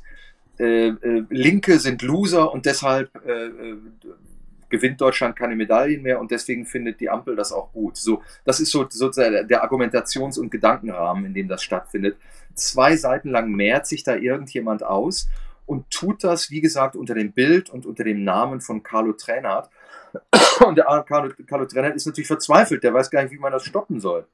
Das Ach du Scheiße, nee, das habe ich ja noch überhaupt nicht mitgekriegt. Der, der Carlo Tränert, dessen Name wird da missbraucht für so eine Kampagnenscheiße? Das ist, das ist ziemlich schlimm. Das ist ziemlich schlimm und das äh, geht gerade, äh, wie du sagst, in so eine Massenbewegung von, von, äh, von Wut, Ahnungslosigkeit und Boshaftigkeit. Die vermischen sich da. Das ist eine ganz, ganz äh, ungesunde Mischung.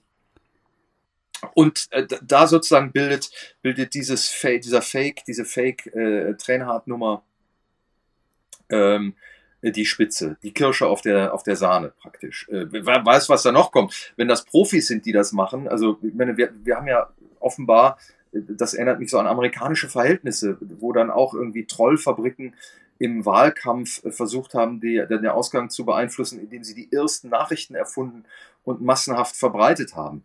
So, so äh, sieht das im Moment auch aus äh, in diesem Sportbereich. Und äh, man, man, man, man sieht, was, was gewollt wird und man äh, ist verstimmt. Also das ist, das ist ganz, ganz schlimm. Was, das Einzige, was da hilft, ist Aufklärung. Lass uns drüber reden, lass uns klar machen, dass es in Wirklichkeit alles ganz anders ist. Ähm, aber stoppen kann man das nicht. Also was, was willst du machen? Willst du, willst du den Russen oder wer auch immer, also Prigoschin ist jetzt tot, aber seine äh, Trollfabrik fällt mir natürlich als erstes bei sowas ein. Da, da hast du keinen Einfluss drauf, was die machen oder nicht machen. Äh, du kannst Sachen, die bei Facebook eine Million Mal geteilt werden, nicht zurückholen, auch wenn du das Original aus, dem, aus, dem, äh, aus diesem Universum entfernst. Das ist schon eine ziemlich schlimme Sache. Boah, das habe ich tatsächlich noch gar nicht kapiert, was das für einen Umfang aufgenommen hat. Für mich waren das bisher die Bundesjugendspiele und na klar, wie ich es gerade geschildert habe, ich habe mich auch aufgeregt im ersten Moment.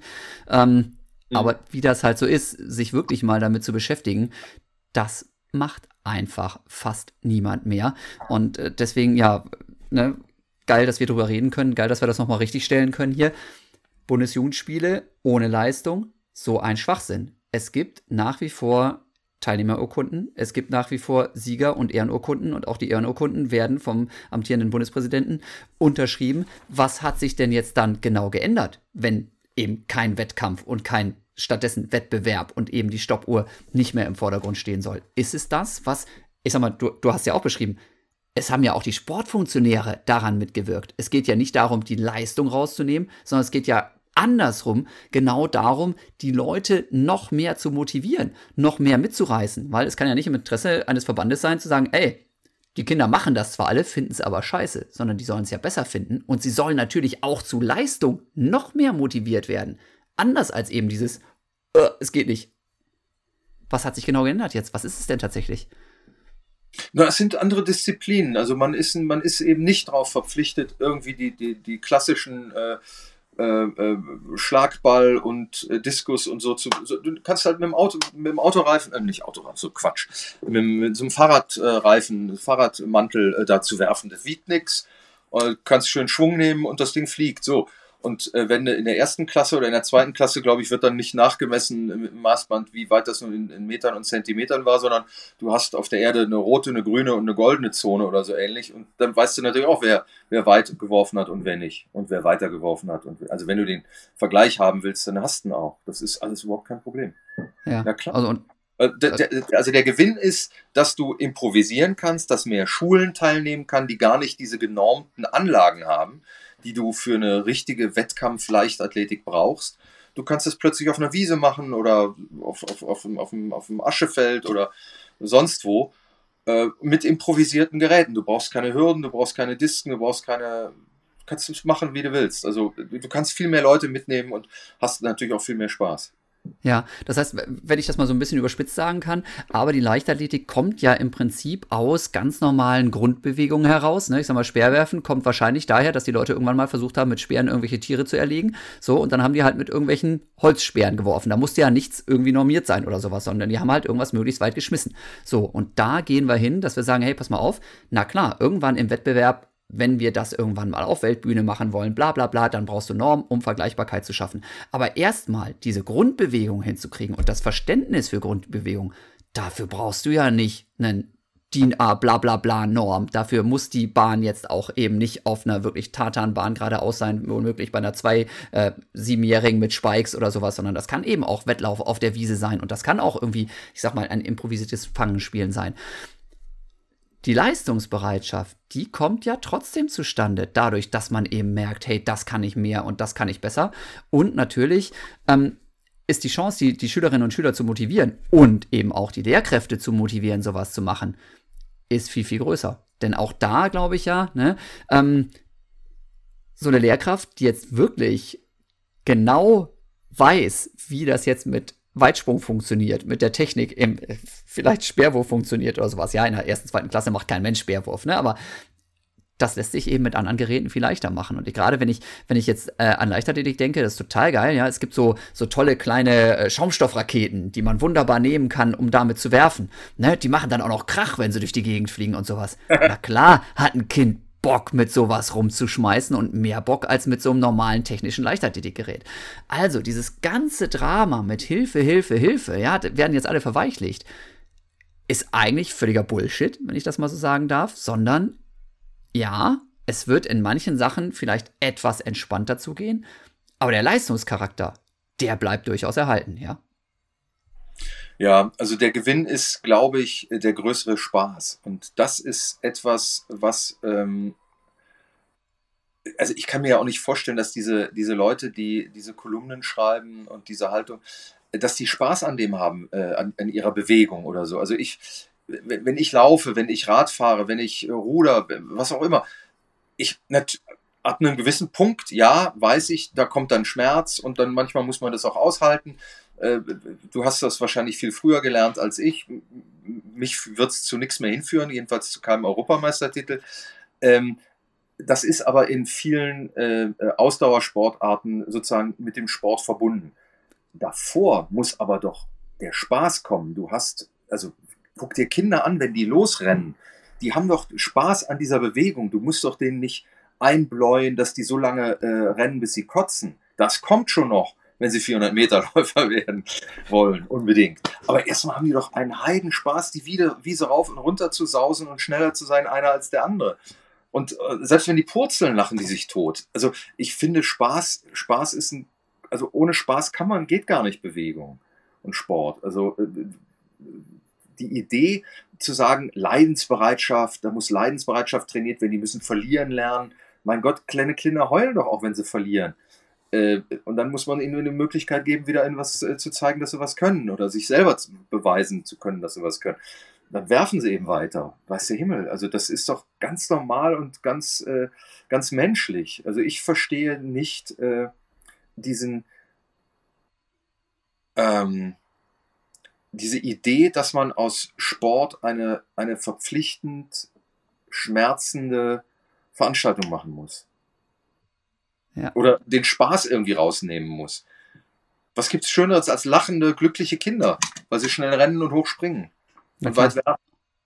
Genau, und, und das muss nicht ganz so ernsthaft sein, zumindest nicht von Anfang an. Da kommt man früh genug rein. Ja, man, man braucht diesen Sport, Spaß, man braucht diese, diese Begeisterung, diese Leidenschaft, ja, um eben dann zu merken, hey, cool, und jetzt kann ich vielleicht noch ein bisschen mehr machen. Jetzt finde ich da meinen Weg vielleicht zum Sportverein. Ja, und wenn ich bei den, bei den Bundesjugendspielen, wo ich ja auch gar nicht die, die Möglichkeit habe, vorher das entsprechend wirklich so wild zu trainieren mit den ganzen Normen, mit den entsprechenden Geräten und so weiter, ja. Vielleicht finde ich eben durchs, ja, Fahrradschlauch werfen, finde ich dann irgendwie eine Begeisterung und merke über über das Spielerische dann, dass mir das liegt und naja, mit ein bisschen Glück landet man dann eben beim Sportverein und macht dann danach den nächsten Schritt. Ich glaube, das Problem ist ja oft, dass in der Schule tatsächlich diese Möglichkeiten sonst gar nicht gegeben werden, wirklich da sich langsam ranzutasten, sondern viele werden halt extrem schnell ins kalte Wasser geschmissen, ja, und dann äh, ohne Übung kann man Leichtathletik nicht. Das funktioniert nicht, sondern man muss es vorher ein paar Mal ausprobiert haben mit wenn es zumindest auf diese speziellen Geschichten geht, mit Absprung aus der Absprungzone oder vom Balken. Wenn man das vorher nicht zehnmal geübt hat oder 20 oder 30 oder 50 Mal, dann kriegt man es nicht gebacken, dann macht es keinen Spaß und dann hört man wieder auf. Das heißt, wenn man da ein bisschen einen Schritt zurücknimmt und sagt, okay, pass mal auf, auch die Bundesjugendspiele jetzt, die gehen jetzt eben hin und sind quasi nur die Einführungsveranstaltung, um mit einem Schnupperwettbewerb das Ganze hinzukriegen, Leistung gehört dazu, ja, und wir vergleichen uns auch miteinander, denn natürlich sollen auch diese Schülerinnen und Schüler in der Grundschule schon kennenlernen. Ich merke, das kann ich gut, das kann ich nicht so gut, aber man kriegt eben nicht so in die Fresse direkt, sondern man bekommt die Möglichkeit, da langsam ranzuführen und diesen Sport erstmal zu, diesen Spaß erstmal zu entwickeln. Ich glaube, das ist das Ding dahinter und ähm, das finde ich ganz geil. Also ich bin, bin sehr gespannt, wie das eben dann hier bei, bei meinen Kindern dann aussieht, wie die nach Hause kommen. Ähm, denn ja, ne, jetzt sollte man ja meinen hier, ne, jetzt haben wir hier, ne, meine Mama, äh, meine, meine, Mama, um Gottes Willen, meine, meine Frau, die Mama meiner Kinder, die ist einigermaßen sportlich, aber macht keinen Leistungssport. So, ne, sollte man ja meinen, Kinder auch alle super sportlich. Naja, weiß ich nicht, ob sie das alle sind. Und die müssen auch keinen Hochleistungssport machen. Aber es ist schon witzig, das zu sehen, wie die eben Bock haben, sich zu bewegen. Und naja, gestern sind wir nach dem Abendessen dann rausgegangen und haben auf der Straße hier noch Seilspringen gemacht. Geil, ja? Aber muss das irgendwie alles super ernsthaft sein? Muss das irgendwie mit jetzt direkt zählen, 100 Mal? Natürlich fängt die Große an zu zählen. Das kommt ja automatisch, ne? Logo, ne? Und die findet es natürlich geil, wenn sie mehr springt und besser springt als der Papa, weil der kann es nicht so gut. Ja? Aber da muss man wirklich, glaube ich, sehr, sehr sensibel auch mit umgehen mit dem Thema. Ähm, und von daher finde ich ganz geil, dass wir noch immer darüber gesprochen haben, sich nur aufregen und Hilfe und hier werden alle verweichlicht und sowas. Das, liebe Freunde, ist es nicht. Ne? Und äh, ich guck mal, ob ja, ich da den so, entsprechenden Leuten die. Ja. Man muss auch wirklich, Jan, äh, das kann man gar nicht deutlich genug sagen, man muss auch aufpassen, dass man sich da nicht zum äh, Büttel einer Kampagne macht, einer wirklich bösen Kampagne. Ja, ja, ja, hundertprozentig. Geht sehr schnell, dass man sich aufregt, dass man Sachen aufschnappt und die eben entsprechend teilt. Ähm, sollte man ganz, ganz, ganz, ganz vorsichtig sein. So, okay, ich gucke mal hier nochmal auf meinem Spickzettel. Ja, wir haben vorher vereinbart, Jan darf sich 327 Fragen ausdenken ne, und die alle fragen. Ich habe nicht. Ja, ja, genau. Du, du hast auch mal ne, Haken gemacht und jetzt, jetzt, jetzt, jetzt, jetzt. das wird der, ich glaube, mit Abstand längste Podcast, den ich je gemacht habe, hier, mit jetzt schon über zwei Stunden. Und ich habe noch nicht alle Fragen durch. Ich habe noch nicht alle Fragen durch. Ne? Vielleicht muss ich mit ähm, der, der, ähm, dem Carlo Trainer hat nochmal einen Podcast machen, um mal zu, raus, rauszukriegen, äh, was denn da eigentlich passiert ist und wie er jetzt da irgendwie aussieht. Und vielleicht muss ich auch noch mehr darüber erzählen, ähm, wie das ist, wenn eben meine Tochter jetzt mit ihrer ähm, Spielekonsole da irgendwie rumdaddelt und ich immer denke so, ah, nicht zu viel auf dem Sofa hängen und am Computer rumdaddeln. Ja, mache ich vielleicht auch noch mal irgendwann, aber heute fand ich war schon richtig, richtig geil. Ähm, ja, ich guck noch mal. Das sieht gut aus bei mir.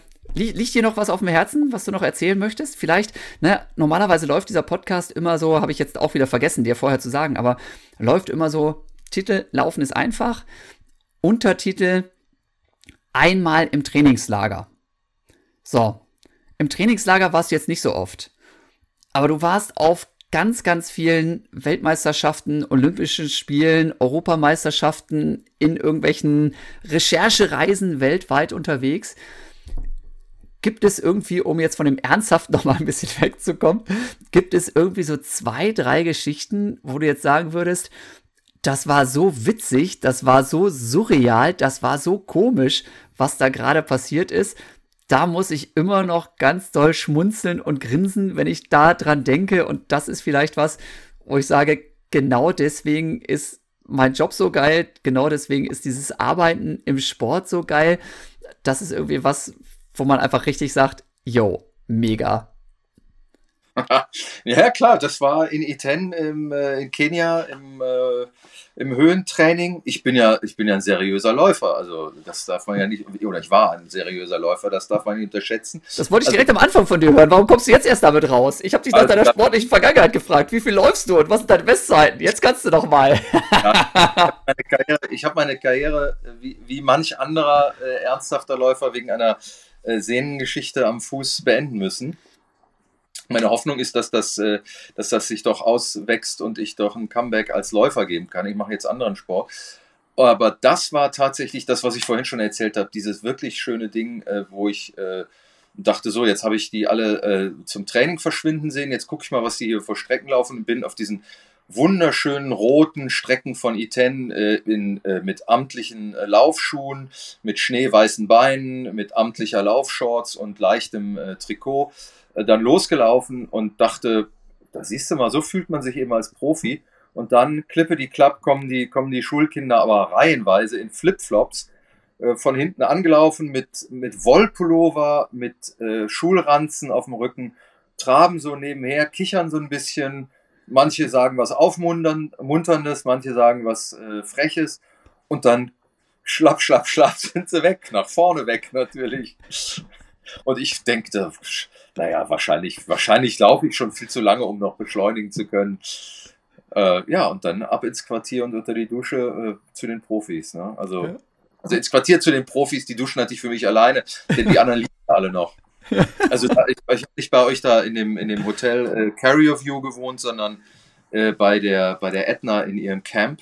Lorna. Da wurden, da wurden, äh, das muss man dazu sagen, da wurden tatsächlich auch schon Bewohner wegen äh, Unernsthaft, äh, Un, Unernsthaftigkeit entfernt. Also da gab es wohl irgendwelche äh, Gäste, die sind dann äh, äh, mit Anlauf in den Swimmingpool gesprungen und haben da ihren Spaß gehabt. Es war wirklich lustig. Die sind sofort rausgeflogen, weil es war klar, das sind keine ernsthaften Läufer, die dürfen da nicht sein. Haha, aber ich durfte bleiben. Du durftest bleiben. Ne? Hast du dir hart erarbeitet, würde ich sagen. Das, genau, hart erarbeitet, genau. Okay, sehr cool. Also, liebe Leute, ja, habt ihr gehört, ja. Selbst jemand wie der Michael, ne, der wirklich alles gesehen hat und überall unterwegs war, für den ist ein läuferisches Erlebnis im Home of Champions E10 eins der Highlights ja, seiner beruflichen Karriere. Ne? Ich äh, kann ihm natürlich nur beipflichten und weiß, dass das so ist. Ähm, sehr, sehr cool. Und ich habe genau die Bilder jetzt wieder vor Augen und weiß ganz genau, was du meinst. kannst, kannst dir vorstellen, noch, noch frustrierender ist, wenn, wenn dir sowas passiert und du eigentlich meinst, dass du wirklich Profiläufer wärst und in der Blüte deiner Jugend und sowas. Ne? Da sind mir tatsächlich selbst damals so ähnliche Passi Geschichten passiert. Ne? Schlimm genug. So, okay, wunderbar, liebe Leute, ja. Zwei Stunden sieben, wir sind immer noch dabei. Wir haben beide Ausdauer ohne Ende. Ja, so ist das bei Läuferinnen und Läufern. Ne? Und wir können quatschen ohne Ende. Wunderbar. Trotzdem kommen wir jetzt mal langsam zu zum Schluss, denn ich weiß, viele von euch, die hören ja diesen Podcast eben auch beim Training. Und da ist immer die Gefahr, wenn der Fitschen überzieht, ja, dann wird einfach das Training verlängert. Dann hängt ihr einfach noch einen Kilometer dran und noch einen Kilometer dran und noch einen Kilometer dran. und wenn der Michael und ich jetzt hier dafür verantwortlich sind, dass ihr völlig ins Übertraining kommt, weil ihr einfach kein Ende findet. Das wäre auch nicht cool. Ja, dann kommen bei mir nachher die Beschwerdenmails rein. Ne? Ansonsten, wenn ihr keine Beschwerdenmails habt, dann gerne alles wieder teilen bei Instagram, bei Facebook und so weiter, ja. Gerne eben auch unter dem, mit dem Hinweis hier, Leute, Bundesjugendspiele, nicht alle nur schimpfen, ja, sondern hört euch lieber das nochmal an, ne, was es da für Hintergründe dazu zu wissen gibt. Finde ich ganz, ganz wichtig, ja. Finde ich wirklich super wichtig. Da wäre ich euch sehr dankbar, wenn ihr das eben auch weitertragt und da äh, ein bisschen, ja, im hintergründiger mal erzählt und, und jetzt auch Bescheid wisst. Und ähm, ja, soweit war es dann. Ich habe noch ein ganz, ganz kleines Anliegen hier für euch, ja, meine Lieben. Laufen für den Wald, ja, jetzt kommt er ja noch mal mit einem kleinen Werbeblock hier am Ende, ähm, habe ich in der letzten Folge auch schon mal kurz angeteasert. Leute, ja, Motivation, Motivation zu finden und noch mal irgendwie zu gucken, ja, vielleicht kann ich doch tatsächlich mit dem, was ich sowieso mache, noch mal irgendwie was Gutes tun finde ich eine schöne Sache. Und zufällig habe ich hier gerade mit einem Energieanbieter von Ökostrom aus meiner Region, ne, die sitzen hier in Köln, habe ich da nochmal so eine Aktion irgendwie aufgeschnappt und dafür die ein bisschen Werbung machen. Laufen für den Wald im September, der ja jetzt anfängt, ja, ne, wenn ihr den Podcast erst in zwei Jahren hört, dann hat sich das erledigt, ne, aber 2. September 2023 geht's los. Jeder Kilometer, den ihr lauft im Training oder geht, ganz egal wie schnell, was auch immer ihr da treibt, ja, aber bitte nicht Fahrrad fahren oder Auto fahren und ehrlich sein, ja. Registriert euch da, gebt das an auf deren Seite, wie viel ihr trainiert habt, wie viel ihr gelaufen seid. Und mit jedem Kilometer, den ihr macht, unterstützen die mit einem Euro ein Waldprojekt in der Eifel. Ja, finde ich ganz cool. Und zwar geht es darum, dass sie tatsächlich ähm, dann einfach ja, Wohllebenswaldakademie heißt das Ding. Die mieten quasi oder wie immer man das nennt, für 50 Jahre ein Waldstück und das wird dann komplett in Ruhe gelassen. Keine Bewirtschaftung, kein gar nichts, ja, so dass eben aus dem Wald da wirklich ein, eine Art Urwald entstehen kann. Und gerade für Läuferinnen und Läufer, glaube ich, ist das eine ganz, ganz spannende Geschichte, weil ja, Leute, ne, Klimaerwärmung und so weiter und ein Wald bindet einfach ganz viel CO2. Und wo trainieren wir am liebsten? Na klar, in Berlin irgendwie kann man überall laufen, wunderbar. Aber auch da, Wald und Park ist, glaube ich, das Schönste, wo man seine Laufrunde drehen kann. Und deswegen mit dem eigenen Training nochmal zum Erhalt von eben Wäldern beizutragen, ist eine schöne Sache. Ich verlinke euch das Ganze hier in der Beschreibung nochmal. Jetzt im September geht's los. Den ganzen September über Kilometer sammeln, völlig unkompliziert. Na klar, ne, saubere Energie wie gesagt, die wollen natürlich auch, dass sie dadurch bekannt werden durch so eine Aktion, dass man sich vielleicht überlegt, ob man ne, von der Kohle- oder Kernenergie doch nochmal übergeht auf einen vernünftigen Stromanbieter. Finde ich übrigens auch nicht so verkehrt, da nochmal drüber nachzudenken. Ähm, Wohllebenswaldakademie laufen für den Wald jetzt im September. Guckt euch das gerne an. Ähm, ja, und dann ja, meine nächsten 327 Fragen muss ich dir einander mal checken, äh, stellen, Michael. Ähm, wir, wir, sehen uns in Berlin spätestens wieder beim Berlin-Marathon, oder? Auf der Pressekonferenz. Genau. Für dich geil. Hast du schon mitgekriegt, dass die ARD dieses Jahr nicht überträgt? Sauerei. Das ist unglaublich, Aber, oder? Es ist, Zeiten, ist in Zeiten äh, des Internets komplett egal. Dann gehst du eben auf den RBB-Stream. So ist es. Und äh, es könnte sein, dass da äh, Jan Fitschen, ich glaube, es ist noch nicht offiziell, aber ich hab sowas Leuten hören, dass eventuell da was passiert mit Jan Fitschen dann am Mikrofon oder vor der, hinter, hinter der Kamera. Von daher, also ein RBB-Stream wird es geben, auf, nicht auf jeden Fall, aber ich hoffe, dass das funktioniert. Ne, von daher, also wir sehen uns auf jeden Fall in Berlin auf der PK. Und ähm, ja, ich gucke hier. War eine geile Geschichte. Wahnsinn. Ich habe heiße Ohren von meinen Kopfhörern hier. Ne, ähm, vielen ja, Dank. Danke. Michael, richtig geil. Richtig geil. Danke für deinen, deinen Einsatz für den Sport, für die Leichtathletik. Ich habe mich immer sehr gefreut oder freue mich immer noch sehr über deine Kompetenz, deine Kolumnen, alles, was du da so eben recherchierst. Einfach wirklich hintergründig, fachkundig, richtig genial. Und jetzt eben hier auch noch ja, weit über zwei Stunden bei mir im Podcast zu Gast. Lieben Dank. Euch da draußen, vielen Dank fürs Zuhören. Bis bald wieder. Ciao, Michael. Bye, bye.